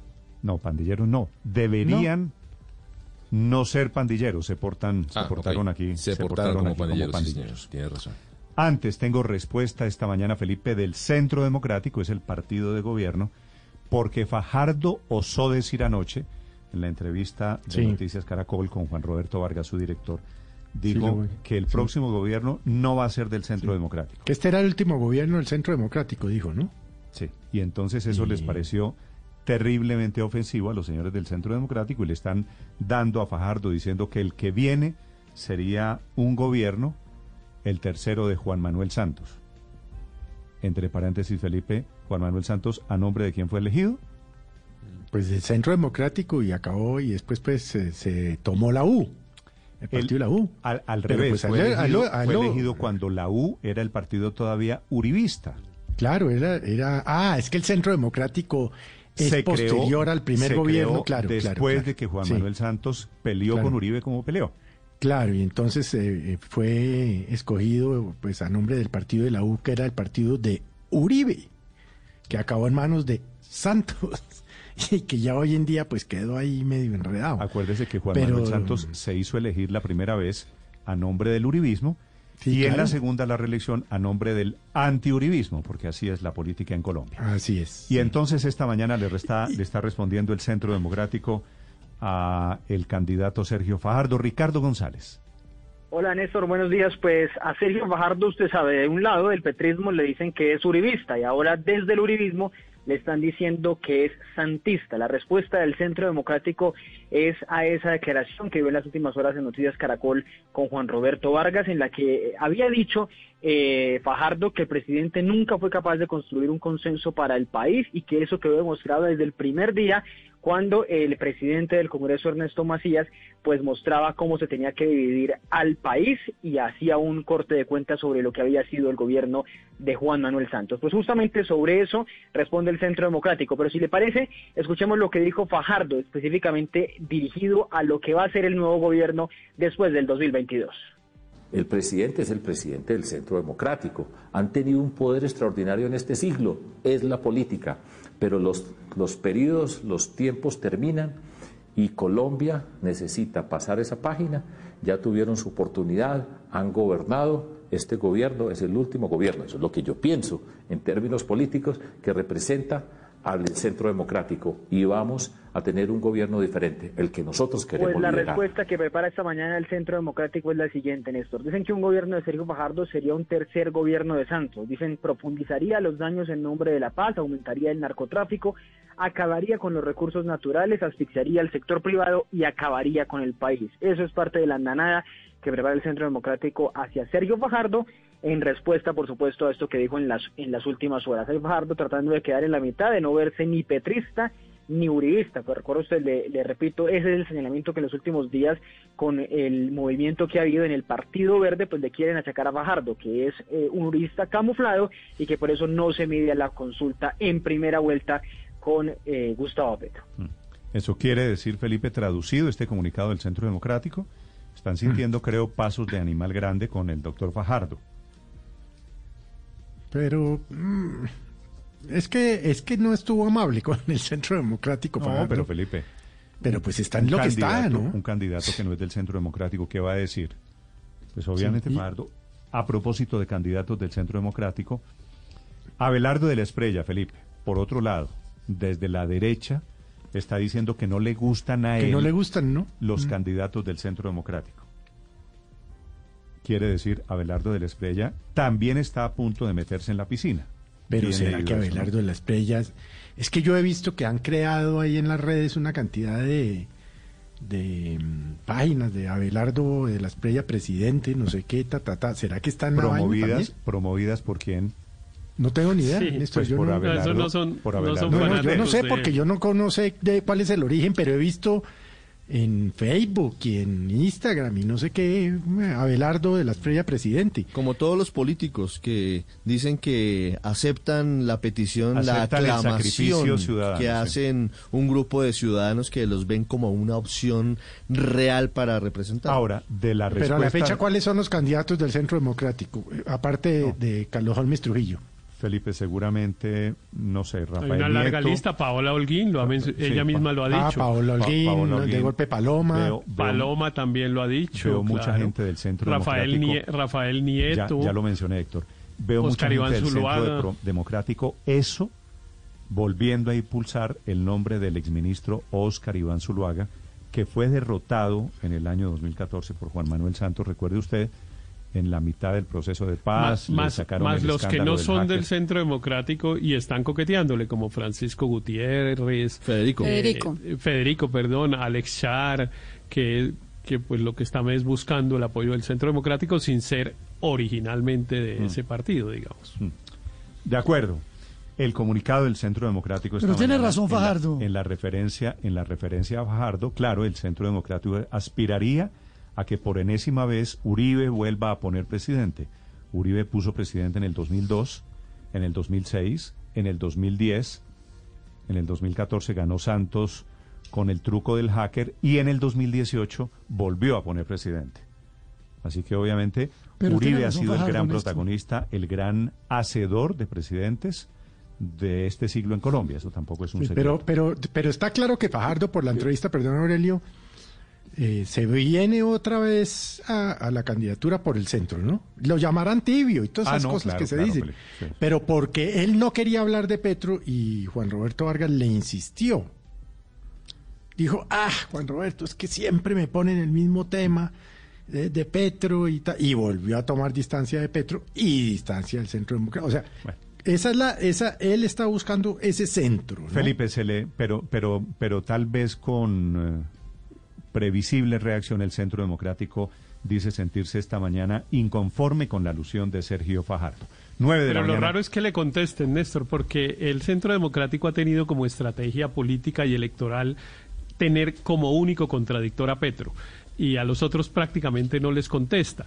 Eh, los, los desprecia, pero no es porque no les parezca importantes ni tal, sino porque por táctica electoral al Centro Democrático lo que le sirve es tener de contraparte a Petro para poder asustar con el castrochavismo y etcétera. Le queda mucho más fácil al Centro Democrático hacer una campaña en la que compite solo con el otro extremo que lo representa Petro y no con las figuras de que están un poco más al centro, porque ahí el discurso es más difícil. Ubicar el enemigo, que es la estrategia siempre del Centro Democrático, pues es más difícil hacerla en una persona que Si está fuera, más en la mitad. Héctor, si fuera así, ¿por qué le están contestando tiene- a Fajardo esta mañana? Esa es la pregunta, ¿por qué lo están haciendo?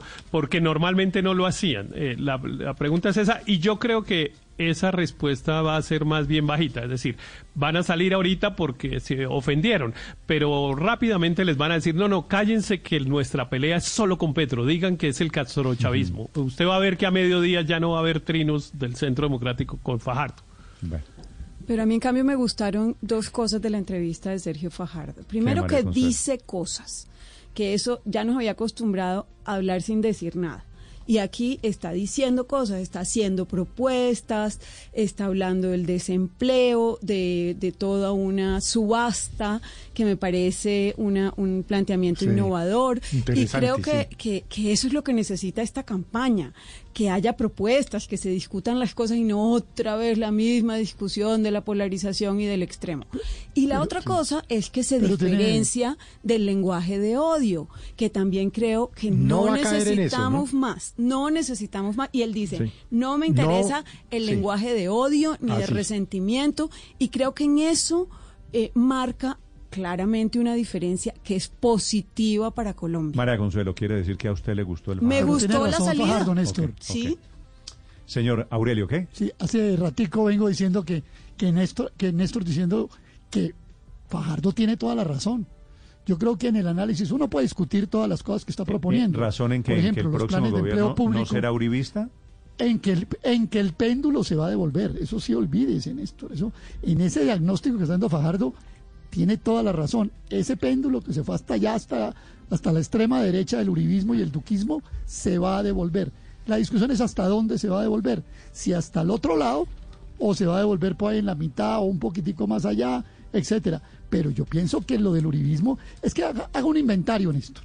Haga un Señor. inventario de dificultades del uribismo. Primero, un pésimo gobierno, el gobierno de Duque. Uribe subiendo escaleras en los juzgados. Eh, adentro divididos con un poco de precandidatos.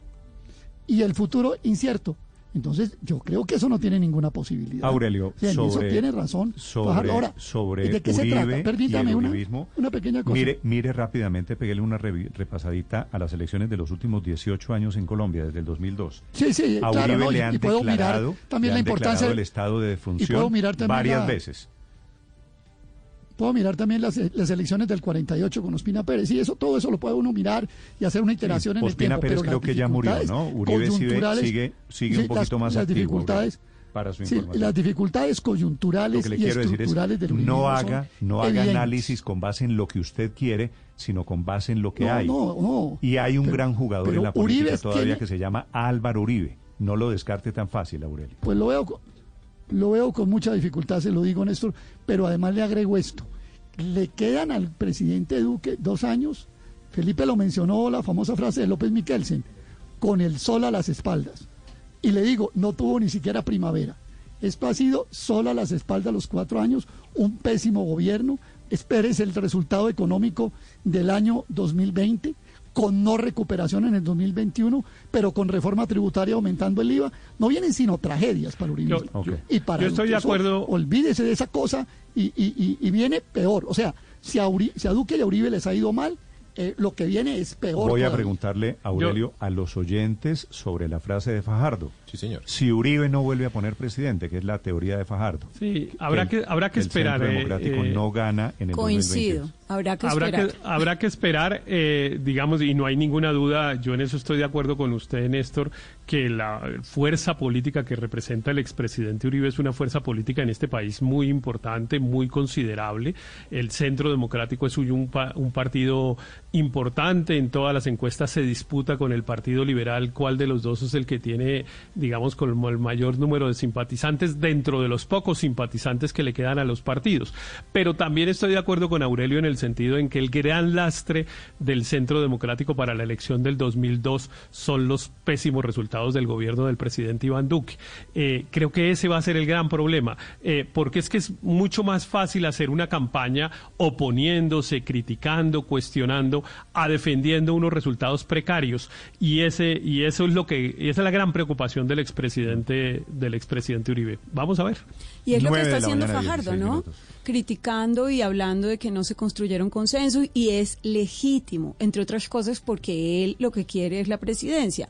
Entonces está criticando el gobierno actual. Yo creo que es totalmente natural que esa sea la línea de debate, pero me pareció interesante que por primera vez, insisto, diga cosas. Al final de cuentas, lo que dice de las cosas que dice Son- Fajardo, son datos. el pronóstico de que el Centro Democrático no pone presidente en el 2022 es un pronóstico, por supuesto, a tener en cuenta, teniendo en consideración los actuales momentos políticos. 9, 17 minutos. Como dicen en las redes, Néstor, como dicen en las redes. Señor.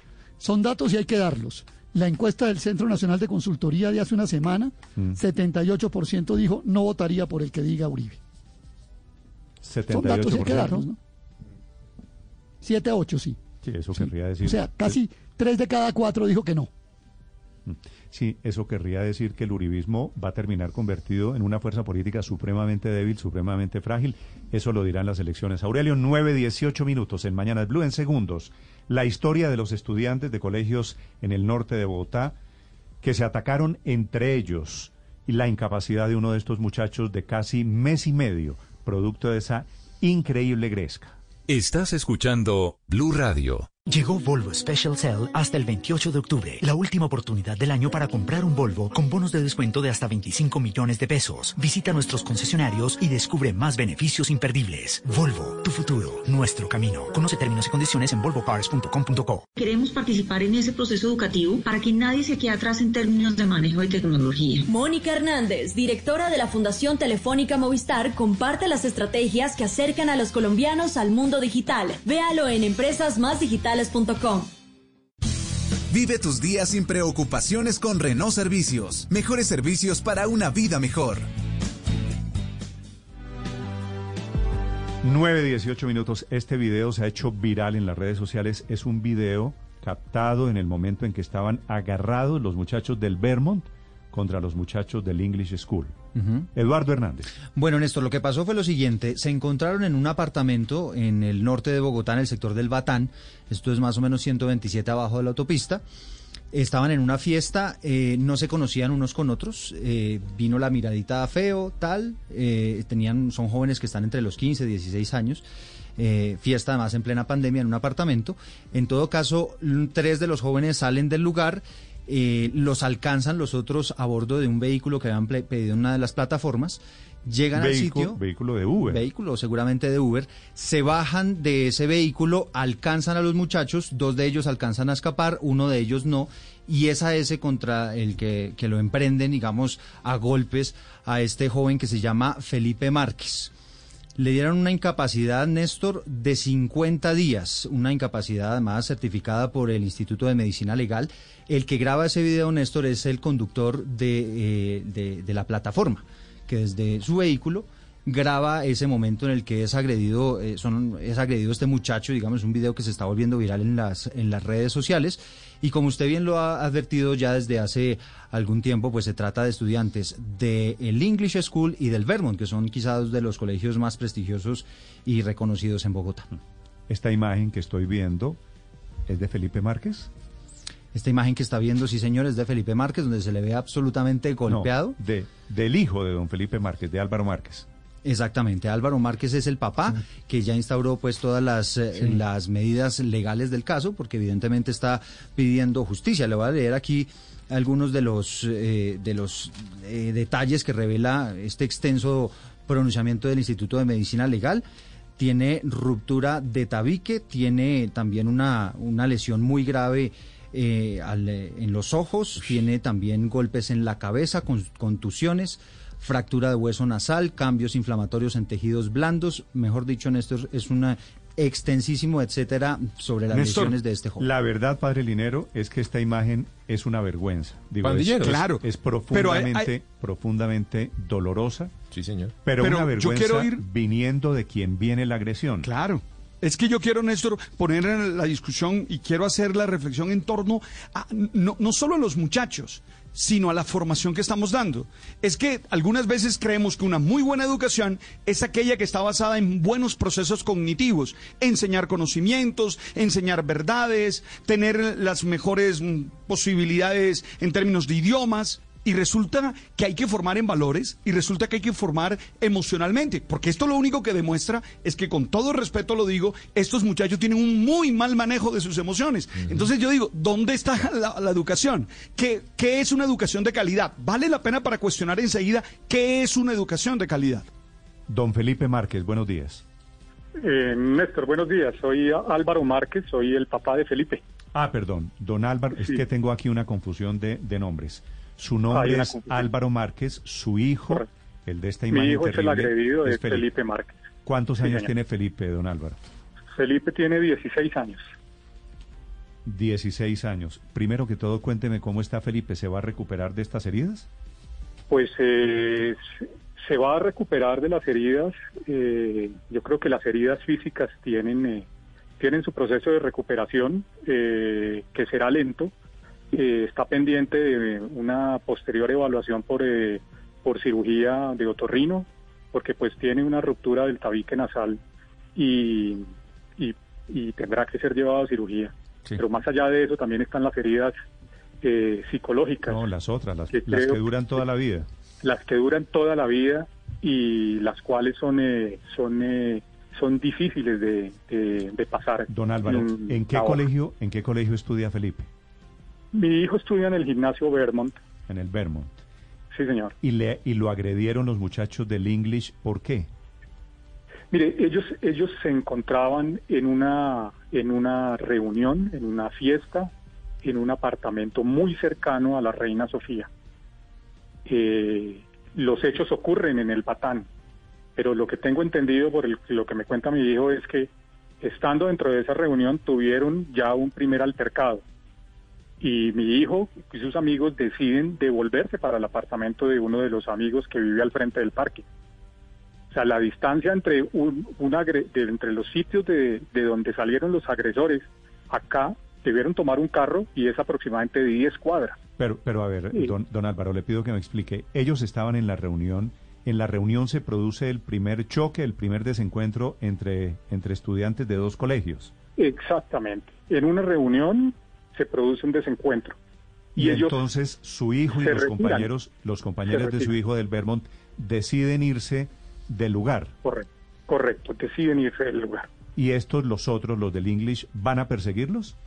Y estos del, del English conocen la ubicación, porque debo ser eh, franco en decirle que se enviaron la ubicación de donde estaba mi hijo. Esa ubicación salió del teléfono de mi hijo. ¿Y eso cómo lo saben, don Álvaro? Pues porque mi hijo me lo comentó y uno de los muchachos me mostró, me dijo, mire, es que ellos nos enviaron la ubicación. A lo cual yo le dije, usted tomó la decisión de ir a donde estaba mi hijo. Usted pudo haber dicho, no voy. La ubicación que se le haya enviado mi hijo y sus amigos no excusa que ustedes hayan tomado un, un carro premeditadamente. ¿Y su hijo por qué le, y y su, hijo por qué le envió la, la ubicación a los otros?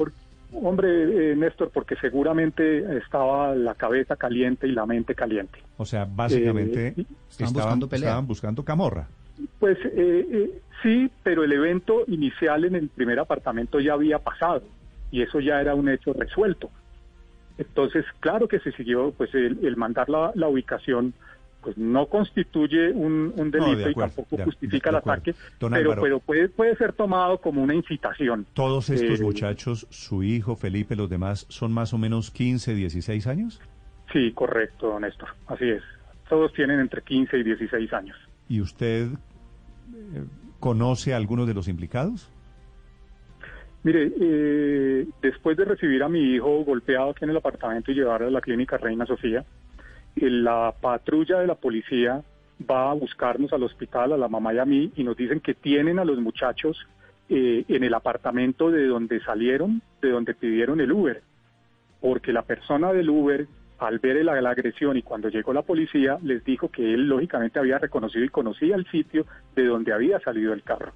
La policía va hasta allá, toca la puerta, obliga a bajar a los muchachos y llama a sus papás. Ese es el contacto que yo tuve con los agresores y con los papás de los agresores. Pero es decir, usualmente cuando terminan en estas garroteras los muchachos ya se conocían de antes, ya venía un problema No. de antes. No, no, no, no se conocían, no se conocían. El relato de mi hijo es que no se habían visto, eh, no se habían visto ¿Y usted sabe qué origina todo este problema? No, no sinceramente. Eh, uno de ellos decía que era que habían dañado algo dentro del apartamento, cosa que yo le respondí, y si lo dañaron, ¿por qué no me llamaron a mí? Yo vengo y respondo lo que tenga que pagar económicamente, pero pues es que eso no justifica la agresión. O sea, no hay ninguna manera aquí, y estoy de acuerdo con el, con el padre Linero, que Sí. las agresiones desde ningún aspecto son justificables y en ninguna proporción son justificables. Eh, y eso es el llamado y del, de lo que estamos haciendo, de poner en conocimiento de, de los medios y de la sociedad esto. Se- Señor Felipe, mire, ta- también se ha, se ha dicho Álvaro. que estos jóvenes estaban... Álvaro Márquez, nuevamente, Álvaro José Márquez, Carlos, por perdón, favor. Perdón, don Álvaro, discúlpenme. Eh, también se ha dicho que estos jóvenes estaban armados, que habrían amenazado también al conductor de ese Uber. ¿Esto, esto es cierto? ¿Lo pudo comprobar usted? Pues yo no lo pude comprobar, pero oí el audio de la persona del Uber ayer en, eh, en la noche en la nota de Noticias 1, que ellos, el señor del Uber dice que estos muchachos le mostraron un cuchillo dentro del Uber y por eso es que a él le llama la atención y se queda grabando el evento, porque cualquier otra persona pues deja al- a, los, a los pasajeros y sigue derecho. Pero algo tuvo que haber sucedido que le llamó la atención en el discurso o en lo que mostraron dentro del vehículo para que- que, él se quedara. El señor, el señor que, del Uber. que grabó el video que muestra la persecución, el parque, el choque, es el mismo que los había llevado a los agresores.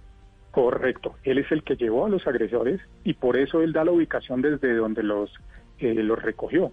Porque estos muchachos después de la agresión, Néstor, sin ningún problema, dejando a mi hijo tirado en el piso, semi inconsciente, se van al sitio de la fiesta donde estaban inicialmente, de donde, salieron con el Uber, a seguir como si no hubiera sucedido nada. Sí, entendemos que ya estos jóvenes fueron identificados y, y qué pasó con ellos, ¿usted qué sabe? No, yo no, no sé nada de ellos. Eh, Los jóvenes fueron identificados por la policía. Eh, yo tengo, lógicamente, los datos de él y de sus acudientes, de los padres. Y dentro de la fiscalía, en la denuncia de la fiscalía que puse el sábado, pues están documentados los nombres de estas personas. Sí.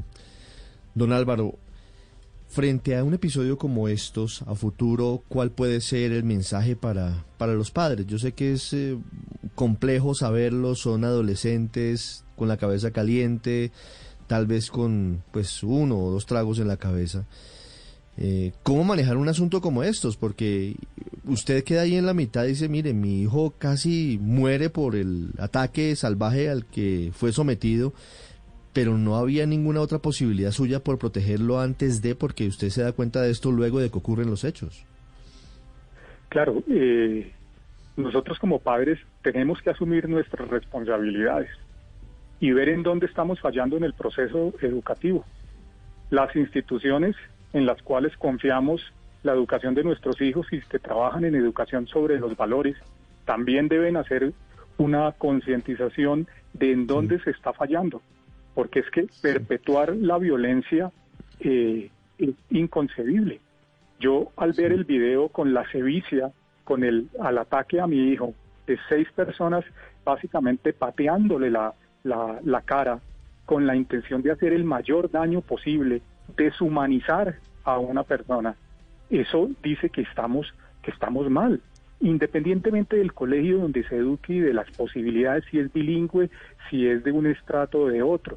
Creo que la sociedad tiene que enterarse de este tipo de hechos. No, claro, más pero, pero, pero el hecho de que, de que este sea un colegio de estratos altos en Bogotá, que sea un colegio bilingüe, agrava la situación porque su hijo, eh, don Álvaro, y los compañeros, los de la pelea, en teoría viven en una sociedad, en una burbuja privilegiada, y no se portaron la verdad como tal.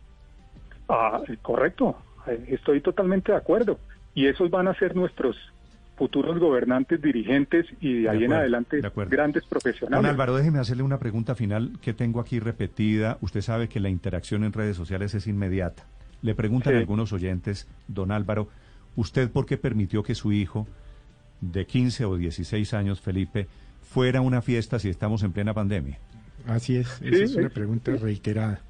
Es, es, es un error, pero usted no va a saber, pero uno como padre no sabe la magnitud de la, de la reunión. Como pueden ser tres, los muchachos se vuelven, en vez de tres, se vuelven 20.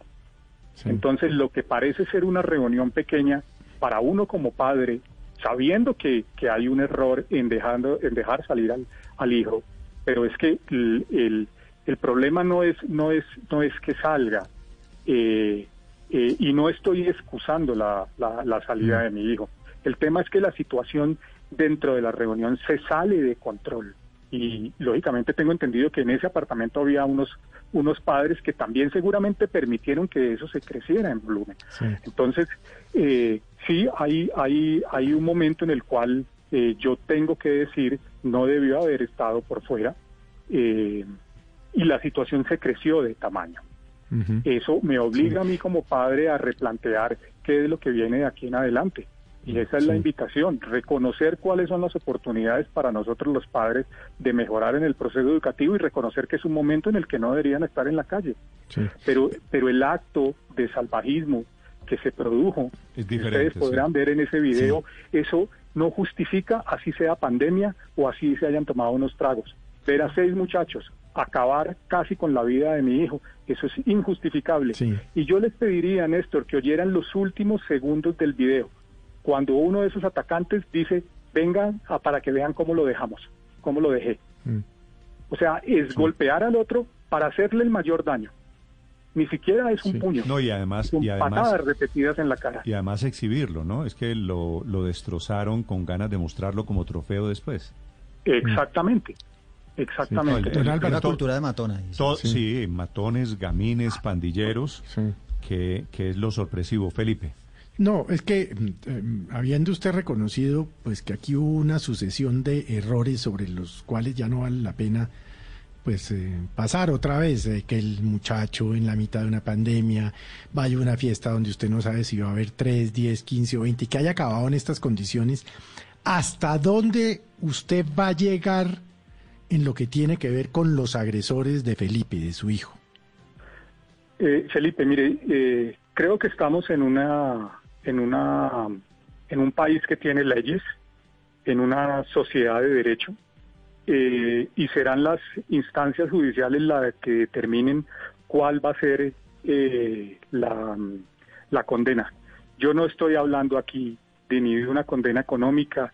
Lo que me diga un juez de la República que es eh, la sanción moral, ética, económica y con un proceso de perdón y de reconciliación es lo que se hará. Aquí yo lo que persigo es poner al tanto a la sociedad del riesgo que tienen nuestros hijos cuando los dejamos en esta situación. Pero no sé qué vaya, no sé qué vaya a suceder. Yo instauraré, estoy instaurando unas, unas, eh, unos procesos eh, jurídicos eh, y serán los jueces lo que, los que determinen qué es lo que viene dentro de la, dentro de la pena. ¿Procesos jurídicos eh, por qué? ¿Qué tipo de denuncia piensa poner usted? Pues hay una denuncia penal por eh, lesiones personales. Es que la incapacidad de 50 días para una persona habla habla del daño del, del daño. Y, y yo les yo, y yo les comento, pues yo soy soy médico y como médico ver a mi hijo desde la desde la óptica de médico el daño que le hicieron es gigantesco.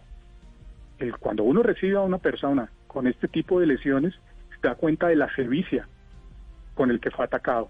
Entonces, lo que sea desde la parte civil o desde la parte penal, eso lo estaremos viendo en el transcurso de estas semanas.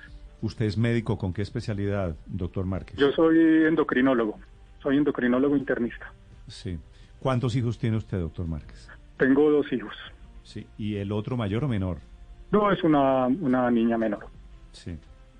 Déjeme hacerle una pregunta personal antes. Dígame. En su casa, después de esto, ¿usted vuelve a dejar salir a Felipe? Néstor, posiblemente no. Y, y este es un momento de dolor familiar eh, que es indescriptible. Eh, esto obliga a replantearnos y obliga a hacer eh, un, un acto de falla y de reconocimiento tanto en mi familia, propiamente de mi hijo y seguramente de, las de las familias que han eh, estado involucradas, de los hijos que han estado involucrados en esta, en esta situación. Yo en este momento, eh, y lo hablé con mi hijo, no lo quiero ver en la calle, porque es que hay casos que ustedes, mediáticos, que ustedes ya lo han conocido eh, y que no han terminado bien. Una patada, un golpe en la cabeza y mi hijo estaría el día de ayer lo hubiéramos estado velando. Entonces, eh, en este momento, pues hay un dolor familiar y lo que menos quiero es exposición nuevamente para mi hijo. Álvaro Márquez es el médico, el padre de Felipe. Ojalá Felipe se recupere pronto. Gracias por atendernos y por estas reflexiones, al fin de cuentas, doctor Márquez. Gracias. A ustedes, un feliz día. Muchas gracias. Muy bien, sobre la pelea de estudiantes de colegios... colegios prestigiosos del norte de Bogotá, padre. Quedo impresionado, Néstor, porque creo que este acontecimiento criminal tiene mm, varios niveles de reflexión.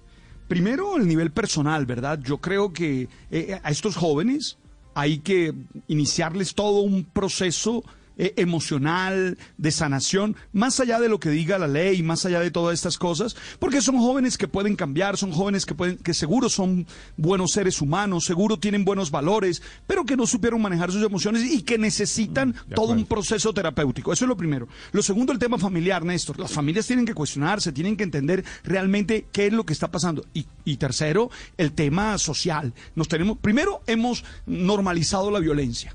Por eso es que muchas veces aquí se- señalo que no podemos dejarlo de los golpes eh, con las correcciones, porque es que hemos normalizado la violencia y todo el mundo tiende a justificar la violencia. Pero además el tema de la educación. Yo me pregunto, Néstor, ¿qué- ¿cómo estamos formando a nuestros hijos? ¿Qué le estamos enseñando a nuestros hijos? No basta con enseñarle cuál es la capital de Guinea Ecuatorial, no basta con enseñarle Sí, que sepan acuerdo, hacer una de derivada, no basta con eso. Sí, padre, tengo aquí repetida pues la, la opinión y el comentario contra los padres de estos niños que los dejan Claro. salir en época de pandemia. Es cierto. No, eso no me eh, parece justo. Es cierto, es, es un error. Pero le voy a decir, como padre de un muchacho de esa Sí. edad, Hmm, claro. mi, mi hijo Gabriel, a quien usted conoce, padre Linero, tiene 17 Claro que años. sí. Y estos muchachos, y yo no lo dejo salir, pero hay un momento después de siete, ocho meses de pandemia que es imposible tenerlos encerrados 24 horas al día. Se lo digo con el dolor del alma o con la tranquilidad de saber Mm. que, que salen, o que en el caso mío han salido solamente cuando es estrictamente necesario y solamente, Felipe usted lo sabe, y solamente en unas condiciones. Pero además, ¿cómo hace uno, Pero, ¿cómo Néstor, hace es uno que para hay regular la libertad si no la ejerce? No, sea, pero, no- pero- pero lo que le es quiero decir es, Felipe, difícil, a la es que es gente que está difícil. echándole la culpa a los papás que porque los hijos salieron. No, no. Eso es como vender, eso es como vender el sofá cuando le son infiel a uno. Le son infiel a uno y uno sale a vender el sofá. No, el problema aquí no es si salieron o no salieron, que ya es un error. El problema aquí es realmente cómo los estamos educando, cómo estamos siendo sociedad y si estamos normalizando la violencia.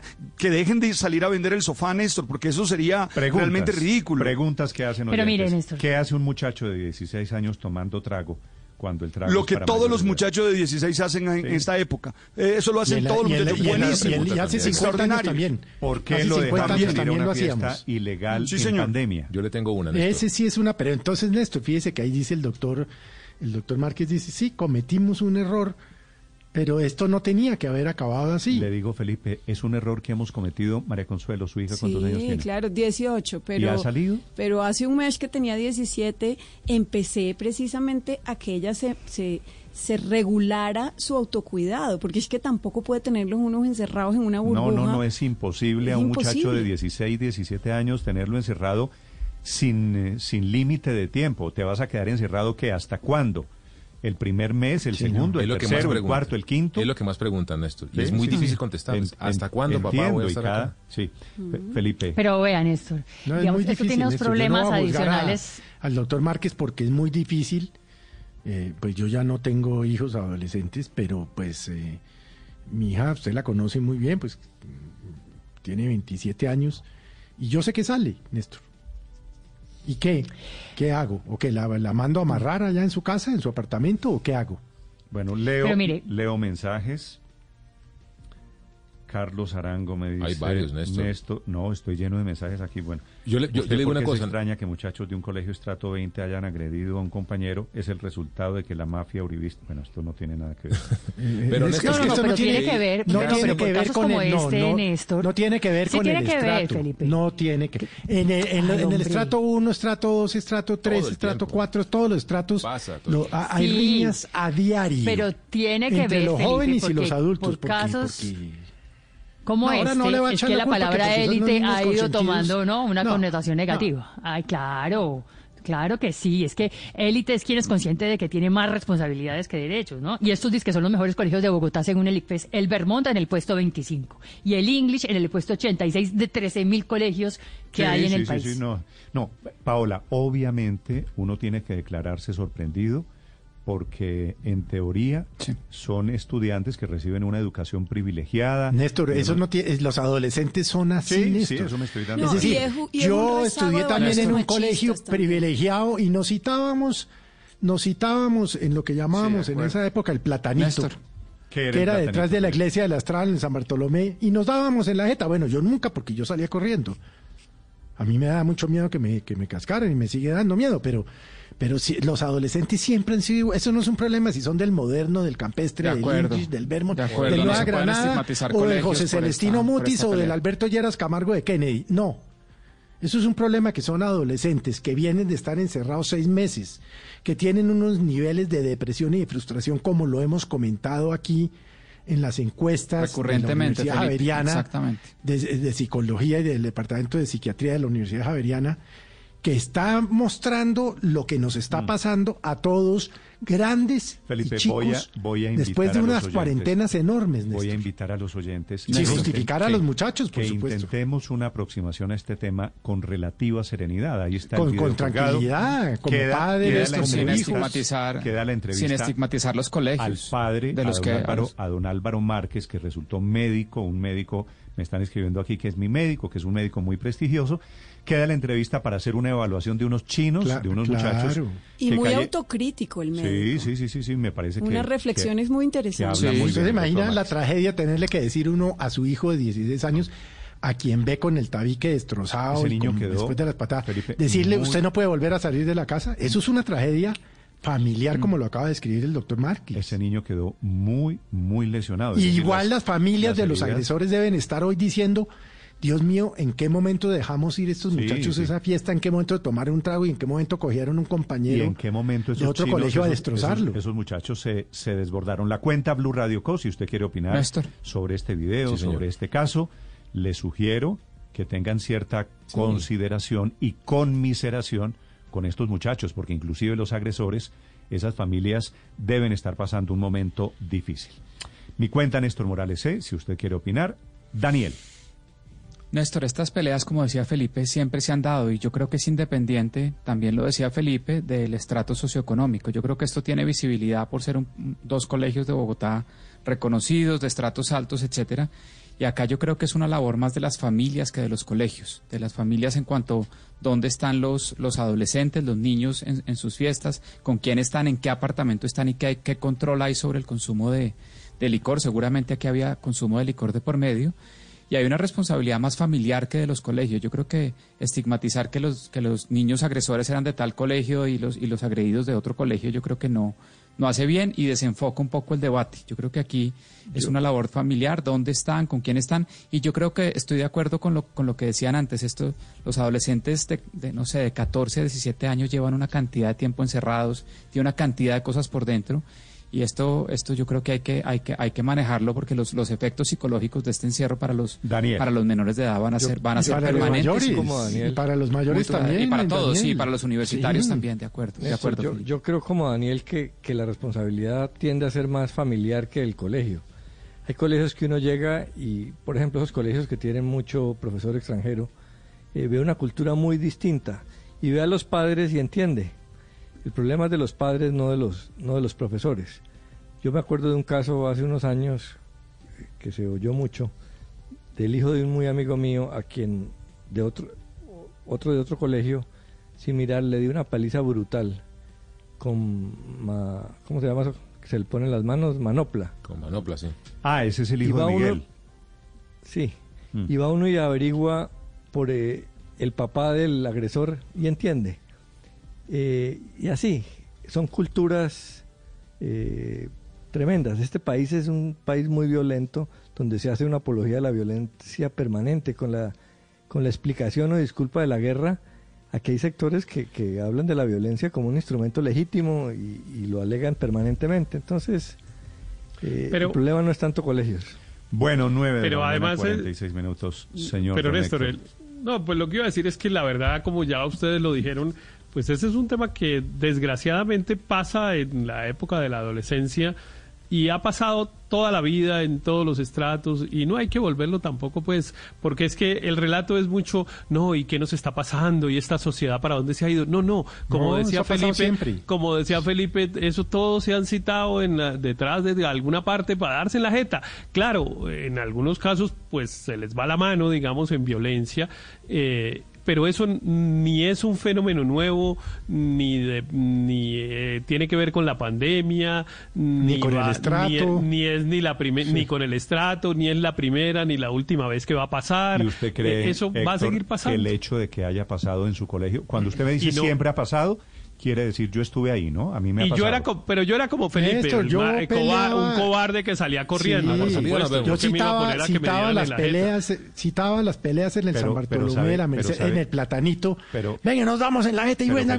pues, ah, ah, y, y, yo no llegaba, pero allá aparecía el otro Felipe, a darme la jeta y yo pues, no llegaba. Es posible que siempre haya habido, claro, un ánimo pendenciero cuando cuando hay chinos de 15, 16 Pero, años. Estos son chinos esa, de 16, 17 frase, años. Y esa frase, Pero, a la salida nos vemos. Sí, es correcto. Y a la salida nos vemos, usted se encontraba en una esquina y todos salían corriendo. Pero además no solo en, no, pero además no, no solo en Colombia. Sí yo creo que el hecho de que haya pasado siempre no disculpa no explica pero esta, este Pero no solo en Colombia. No, por supuesto no, pasa no solo en Colombia. Tienen, sí tienen mucho que ver con esos valores machistas de quién es el más fuerte, quién es el que se la monta ah, al otro. Eso sí, eso, es terrible. Y eso creo que lo tenemos que superar como Eso sí, pero eso es casi universal. Sí, eh, no, de eh, acuerdo. Porque bueno, Álvaro decía que es que esta es una sociedad violenta y tal, que yo comparto, claro. Pero, pero en Alemania no se dan en la jeta los chinos de 17 años. Claro que se dan y se dan más duro que estos. ¿Sí? Pero sí es mucho machismo. Cada colegio claro que lugar sí. donde pelearse. Y no, duraba toda la mañana tenía, preocupado, lugar, le voy a decir cómo eran, Felipe, las peleas en su época. Sí, a ver. Usted se miraba mal con el otro y le decía que doble tanto y a la salida nos vemos. Sí, eso, era con, y, eso era con grosería por medio y echada de madre. Le hacían un círculo. Triple, triple tal por cual. Y a la salida, Felipe, llegaban dos chinos a ver con ganas de salir corriendo ambos. Claro, por supuesto. Y entonces duraban media hora con los puños arriba. Arranque usted. Se empujaban, se empujaban. No, arranque usted. No, no mejor arranque usted. No, y no, se empujaban, empujaban, se empujaban, Pero ¿sabe, sabe cuál es la diferencia? Y no, y no pasaba, Felipe, no pasaba mayores. Es que ahora... Pero ¿sabe por qué? Porque no había redes sociales, Néstor. Porque no es tenemos que ese es el teléfonos problema, como ahora se para grabar por celular. El golpe. Ahora, Ahora se citan. Vio que esta pelea se citaron fue por el celular del chino Felipe Márquez. Antes no quedaba testimonio. En era el Parque San Pío, los del San Pedro, y vamos ahí Pinto, los de la Salle. Era el sitio de peleas. ¿Y se daban en la jeta? Finalmente en la Salle, pero uno se iba ahí Pinto a pelear. Era el bobo que quedaba. No hay que volverle una cosa moralista. Por los otros. No, ni lo sociales. Y lo que sí hay que cambiar es eso que dice María Consuelo, porque eso sí, efectivamente, sí es una, una demostración de las sociedades machistas. Eso sí es, venga a ver, yo soy el más berraco y venga, nos damos en la jeta. Todavía existe. Hay personas en la política que... Hay personas en la política que cuyo gran valor es preste, que es que yo soy frentero, venga, nos damos en la jeta y no sé qué. Sí, eso es pura demostración de una sociedad machista. Hmm. Me, me escribe don hmm. Andrés y me dice que les informo que en colegios del sur se dan en la jeta todos los días. Lo acabo de decir, Néstor. ¿Por qué no cubren esas noticias también? Pero una cosa es una pelea de colegio y otra cosa es dejar a un muchacho 50 días incapacitado en la clínica con semejante nivel de De acuerdo. Álvaro. 9 de la mañana, pues, 50 minutos. La verdad es que la imagen. Paola, la imagen de este muchacho, incapacitado, destrozado, es una imagen muy impactante. Ya Qué regresamos. Dolor, usted ve a su hijo así, ¿no? Y espérese, verá que se meta la luz y espérese, a que se meta la justicia, porque, pues, como lo acaba de decir el doctor Márquez, pues va hasta las últimas consecuencias. Acaban los otros agresores, los otros seis agresores metidos en un lío judicial de unas proporciones inimaginables para unos muchachitos. Y de echados del colegio, y en esa época, ¿no? Vaya ah, pues, posiblemente echados de del colegio, no, no, lo sé. No, pero es que si echan del colegio a uno tiene tanto... que echarlos a todos, ¿no? Porque todos, eh, todos participaron. Pero sería una buena manera de aprender, Néstor. Y en la citación. Es decir, pues, la ¿Pero qué tanto tiene que ver Néstor, frases como le voy a dar en la cara, ¿te acuerdas? La famosa... Le voy a dar en la jeta marica. Sí. Ah, este, ah le voy a dar en la cara marica, sí.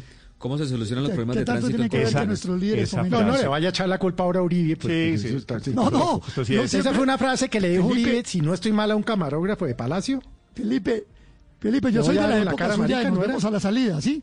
Bueno, sí, pero no. Yo, soy, yo soy de la época suya de que nos vemos a la salida. Al fotógrafo le decían, al fotógrafo le decían la mechuda. Pero, la mechuda, pero, la mechuda.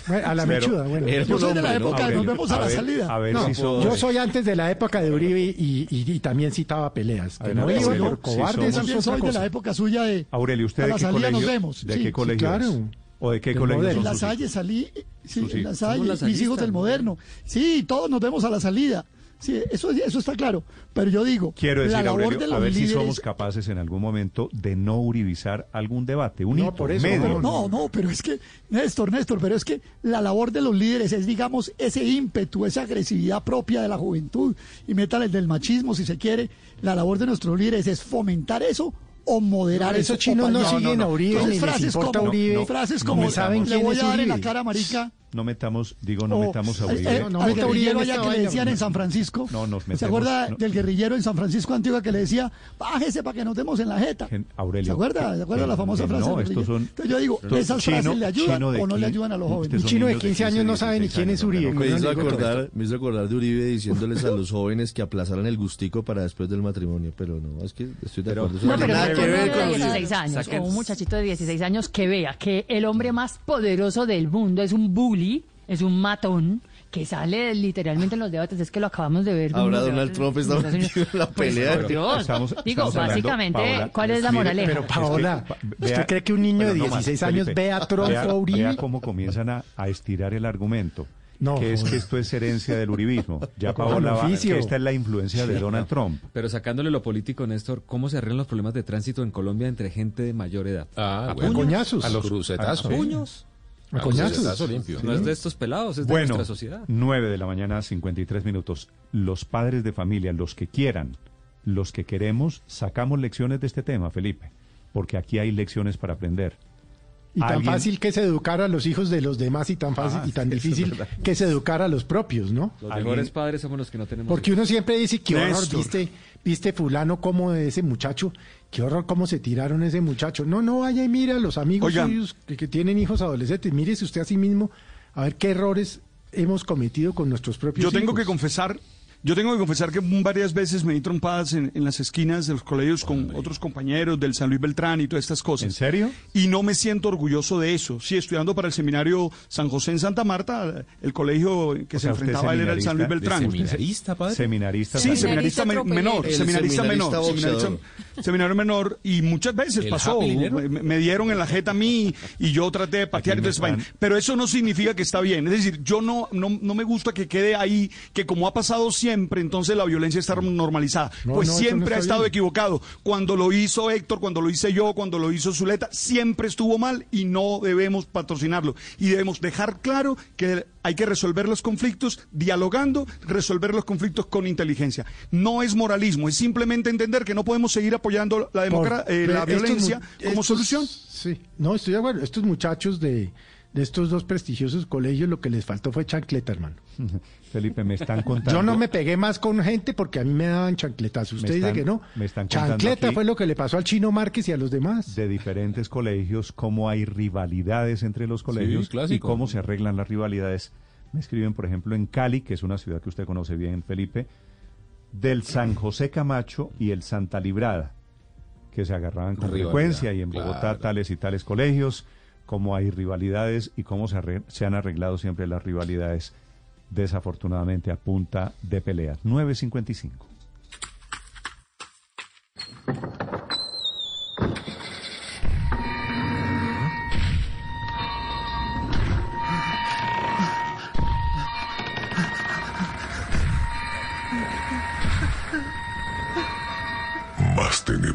Que encontrarte al patetarro es que tu auto suene como él. Cuando no compras repuestos originales Renault, te arriesgas a vivir esta historia de terror. Estás escuchando Blue Radio. 9 de la mañana, 56 minutos. Seguimos acompañándolos en Blue Radio con Mañanas Blue. Estudiar inglés online no es solo ver videos en YouTube o practicar ejercicios en apps sin tener a quién preguntar dudas o que te corrija posibles fallas de tu pronunciación. Wall Street English ofrece cursos de inglés online con garantía de resultados. Combina lecciones digitales y clases con profesores certificados. Te hacen un examen gratis de inglés para ver tu nivel actual y te proponen un plan de estudios de acuerdo con tus objetivos. Viaje, crecimiento o estudio. Para más información ingresa a www.wse.edu.co o llama al 514-1474. Medellín y Antioquia tienden sus brazos a los artesanos. Conéctate a la feria virtual del 29 de octubre al 2 de noviembre a través de www.expoartesano.com.co. 300 artesanos del país unidos con sus creaciones y una gran agenda cultural a un clic de todos. Expo Artesano La Memoria, una conexión con nuestra esencia. Organizan Artesanías de Colombia y Plaza Mayor. Invitan Alcaldía de Medellín, Gobernación de Antioquia y el SENA. Esta es Blue Radio, la nueva alternativa. Atención, dólar esta mañana por encima de los 3.800 pesos nuevamente. Víctor Crosso. Y es que, Néstor, los mercados eh, nuevamente arrancan esta semana muy preocupados por rebrotes del virus. En Europa principalmente vemos caídas fuertes en la cotización del petróleo de referencia Brent, eh, que desciende 2,6% a esta hora, se ubica en 40,69 dólares por barril. También vemos cómo caen los mercados de acciones en Europa, 2%, en la Bolsa de Valores de Colombia 0,7%, en Estados Unidos también apertura negativa con una caída de 1,4%. Esto genera temores, aversión o, o apatía por eh, activos, inversiones de alto riesgo y refugio hacia divisas como el dólar por cuenta de los inversionistas. Por eso vemos una, un incremento a esta hora en la tasa de cambio en el dólar de 27 pesos, superando los 3.800 pesos nuevamente. Cotización promedio a esta hora 3.809 pesos para la divisa. Un dato adicional, Carolina Soto, codirectora del Banco de la República, está proyectando para el tercer trimestre de este año, cifras aún desconocidas oficialmente, una contracción económica eh, de Colombia cercana al 9%. Recordemos que venimos de una contracción cercana al 16% en el segundo trimestre, así que habría una mejoría y para todo el año espera la doctora Soto una contracción del 7% apro aproximadamente. Y solo, Néstor, hasta el segundo trimestre del otro año se comenzaría a consolidar la reactivación económica del país con crecimientos positivos. ¿Te gustaría ser atendido en la clínica más moderna de la ciudad? Llega el Plan Azul Plus, el plan de salud que te brinda acceso a las especialidades que más necesitas, centros médicos exclusivos y a la clínica azul. Afíliate ya desde 2.400 pesos diarios. Plan Azul Plus, el plan de salud al precio que buscas. Ingresa a planazulplus.com con el respaldo de MedPlus Medicina Prepagada. Aplica condiciones y restricciones. Vigilado Supersalud. Disfruta mejor señal, cobertura y velocidad. Pásate a Tigo Postpago y estrena celular desde 9.900 pesos mensuales en 24 cuotas con 0% de interés. Ve a una tienda Tigo. Aplica para aliados financieros Tigo, válido hasta 31 de octubre de 2020. Términos y condiciones en tigo.co. Estrena Renault Quit y llévalo con bono por 800 mil pesos. Cuota inicial del 30%. Periodo de gracias por seis meses o capital a intereses. Acércate a la red de concesionarios Renault Bogotá y empieza a pagar en abril del 2021. Aplican términos y condiciones. De Diógenes compré un día la linterna a un mercader. Distan la suya y la mía. ¿Cuánto hay de ser a no ser? Blanca la mía parece, la suya parece negra. La de él todo lo entristece, la mía todo lo alegra. Y es que en el mundo traidor nada hay verdad ni mentira. Todo es según el color del cristal con que se mira. Ramón de Campoamor. Blue Radio, la nueva alternativa. Anticiparnos a los incidentes es darle prioridad a la seguridad. Por eso en Prosegur Alarmas nos encargamos de proteger, disuadimos con la última tecnología en sistemas de seguridad de alarma, reaccionamos, activando protocolos anti-intrusiones, monitoreamos en tiempo real y hazlo tú también a través del celular. Protege tu familia, bienes, hogar y negocio. Protege lo que más quieres. Llama hoy al numeral 743. Recuerda, numeral 743 o ingresa a prosegur.com.co. Aplica condiciones y restricciones. Vigilado por la Superintendencia de Vigilancia y Seguridad Privada. La música no se detiene en tu super... en tu... Domicilios Droguería Alemana 411-1010. Droguería Alemana. Cuando me salió trabajo en el metro, marcó un punto en mi vida, porque tanto yo como otros compañeros vamos a estar desde el inicio en el patio taller que es el corazón del metro. Por eso me siento muy orgulloso, así como muchas otras familias están orgullosas de nosotros y de la ciudad. El metro generará 3.276 empleos directos y 13.842 empleos indirectos entre 2020 y 2021. El metro hace parte de nuestra vida. Conoce más en metrodebogotá.gov.co.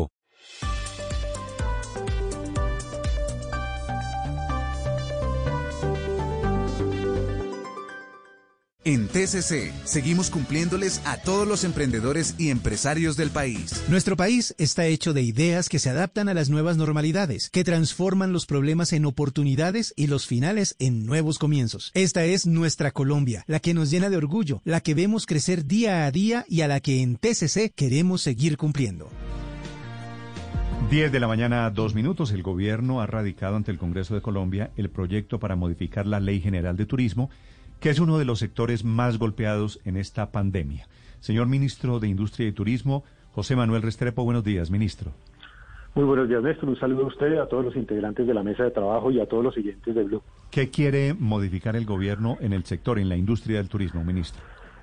Básicamente, Néstor, este proyecto de ley es una modificación parcial a la ley de turismo y es una modificación parcial que tiene tres propósitos. Uno, primero, que veníamos trabajándolo de tiempo atrás, alrededor de una política de turismo sostenible que lo que busca es fortalecer, fomentar la sostenibilidad ambiental y el compromiso del turismo por proteger, conservar y aprovechar nuestros atractivos turísticos. Esa era la primera prioridad. Se está enmarcando dentro de una política de turismo sostenible y eso hace parte del Plan Sectorial de Turismo que formulamos en el 2018 y que hizo parte del Plan Nacional de Desarrollo. Lo segundo es cómo propiciar y fortalecer la formalización, que es tan importante en el sector. Este sector ha sido históricamente un sector muy informal. Queremos darle mucha más fuerza a la idea del Registro Nacional de Turismo y el valor y la importancia que este debe tener también para que se asuman compromisos y no sea solamente un tema administrativo. Pero también hay algunos otros elementos que van en camino a ser más competitivos en este asunto.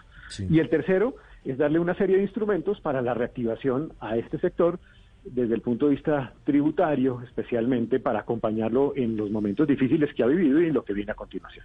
Sí. Ministro, ¿cuál es hoy la realidad del sector eh, turístico en medio de la pandemia, ante la reapertura que se ha dado, pero también ante la incertidumbre de posibles determinaciones adicionales eh, por cuenta de un eventual rebrote? Es muy importante decir que este sector requiere de dos instrumentos claves para lograr reactivarse plenamente. Importante también decir que desde el primero de septiembre en el aislamiento selectivo pues ya ha empezado a poder operar, no solamente hoteles sino parques de atracciones eh, y todo digamos lo, lo que representa la cadena de restaurantes que está íntimamente ligada con este sector.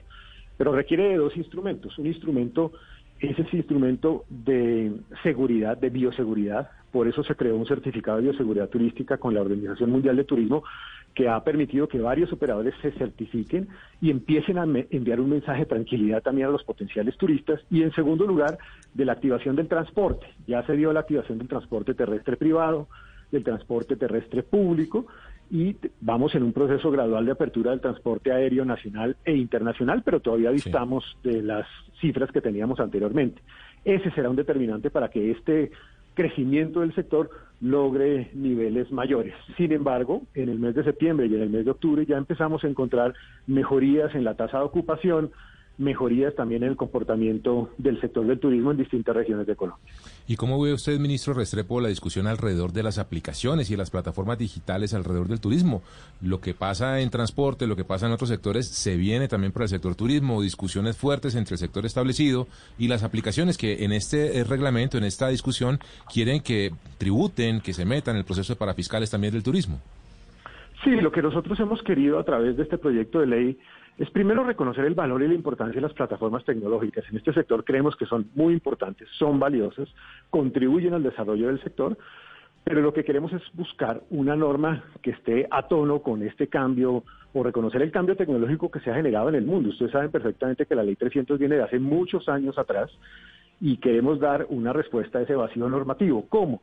Buscando que todas aquellas plataformas en donde no solamente se conecten el turista con el operador turístico, sino también donde eventualmente se reserve, se pague por el servicio, pues sean protagonistas también de la contribución para fiscal en turismo, que entre otras además es la contribución para fiscal más pequeña que existe hoy en el país.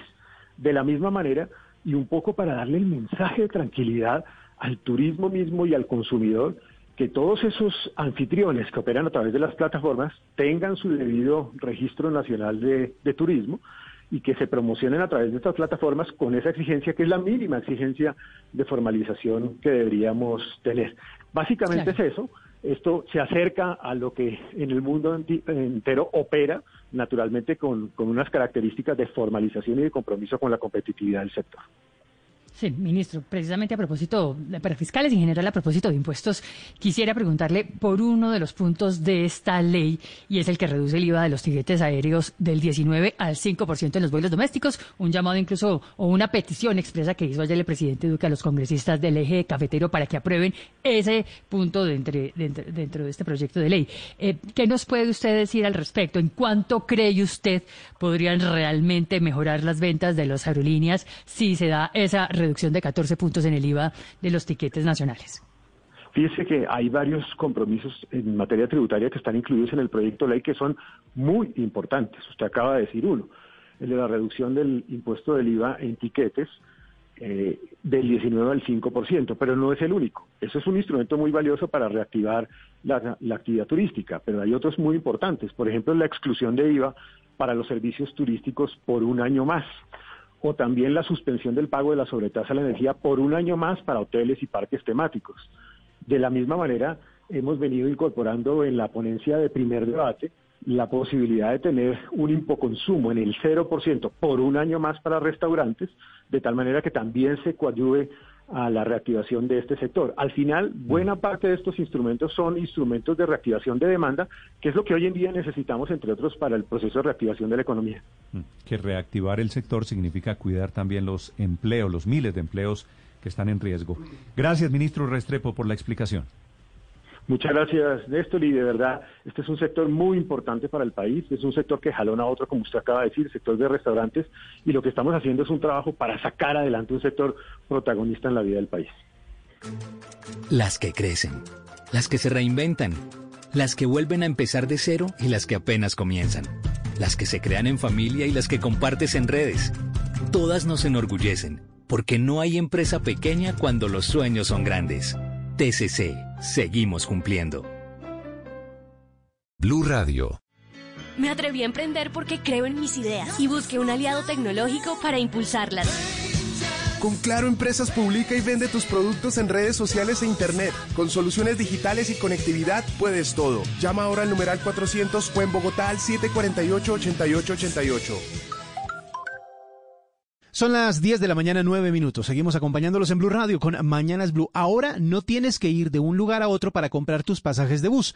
Ingresa a pinbus.com o descarga la app desde tu celular. Elige el destino que quieras y compra tus pasajes de bus en internet en pinbus.com. Compra ya desde donde estés y viaja a donde quieres.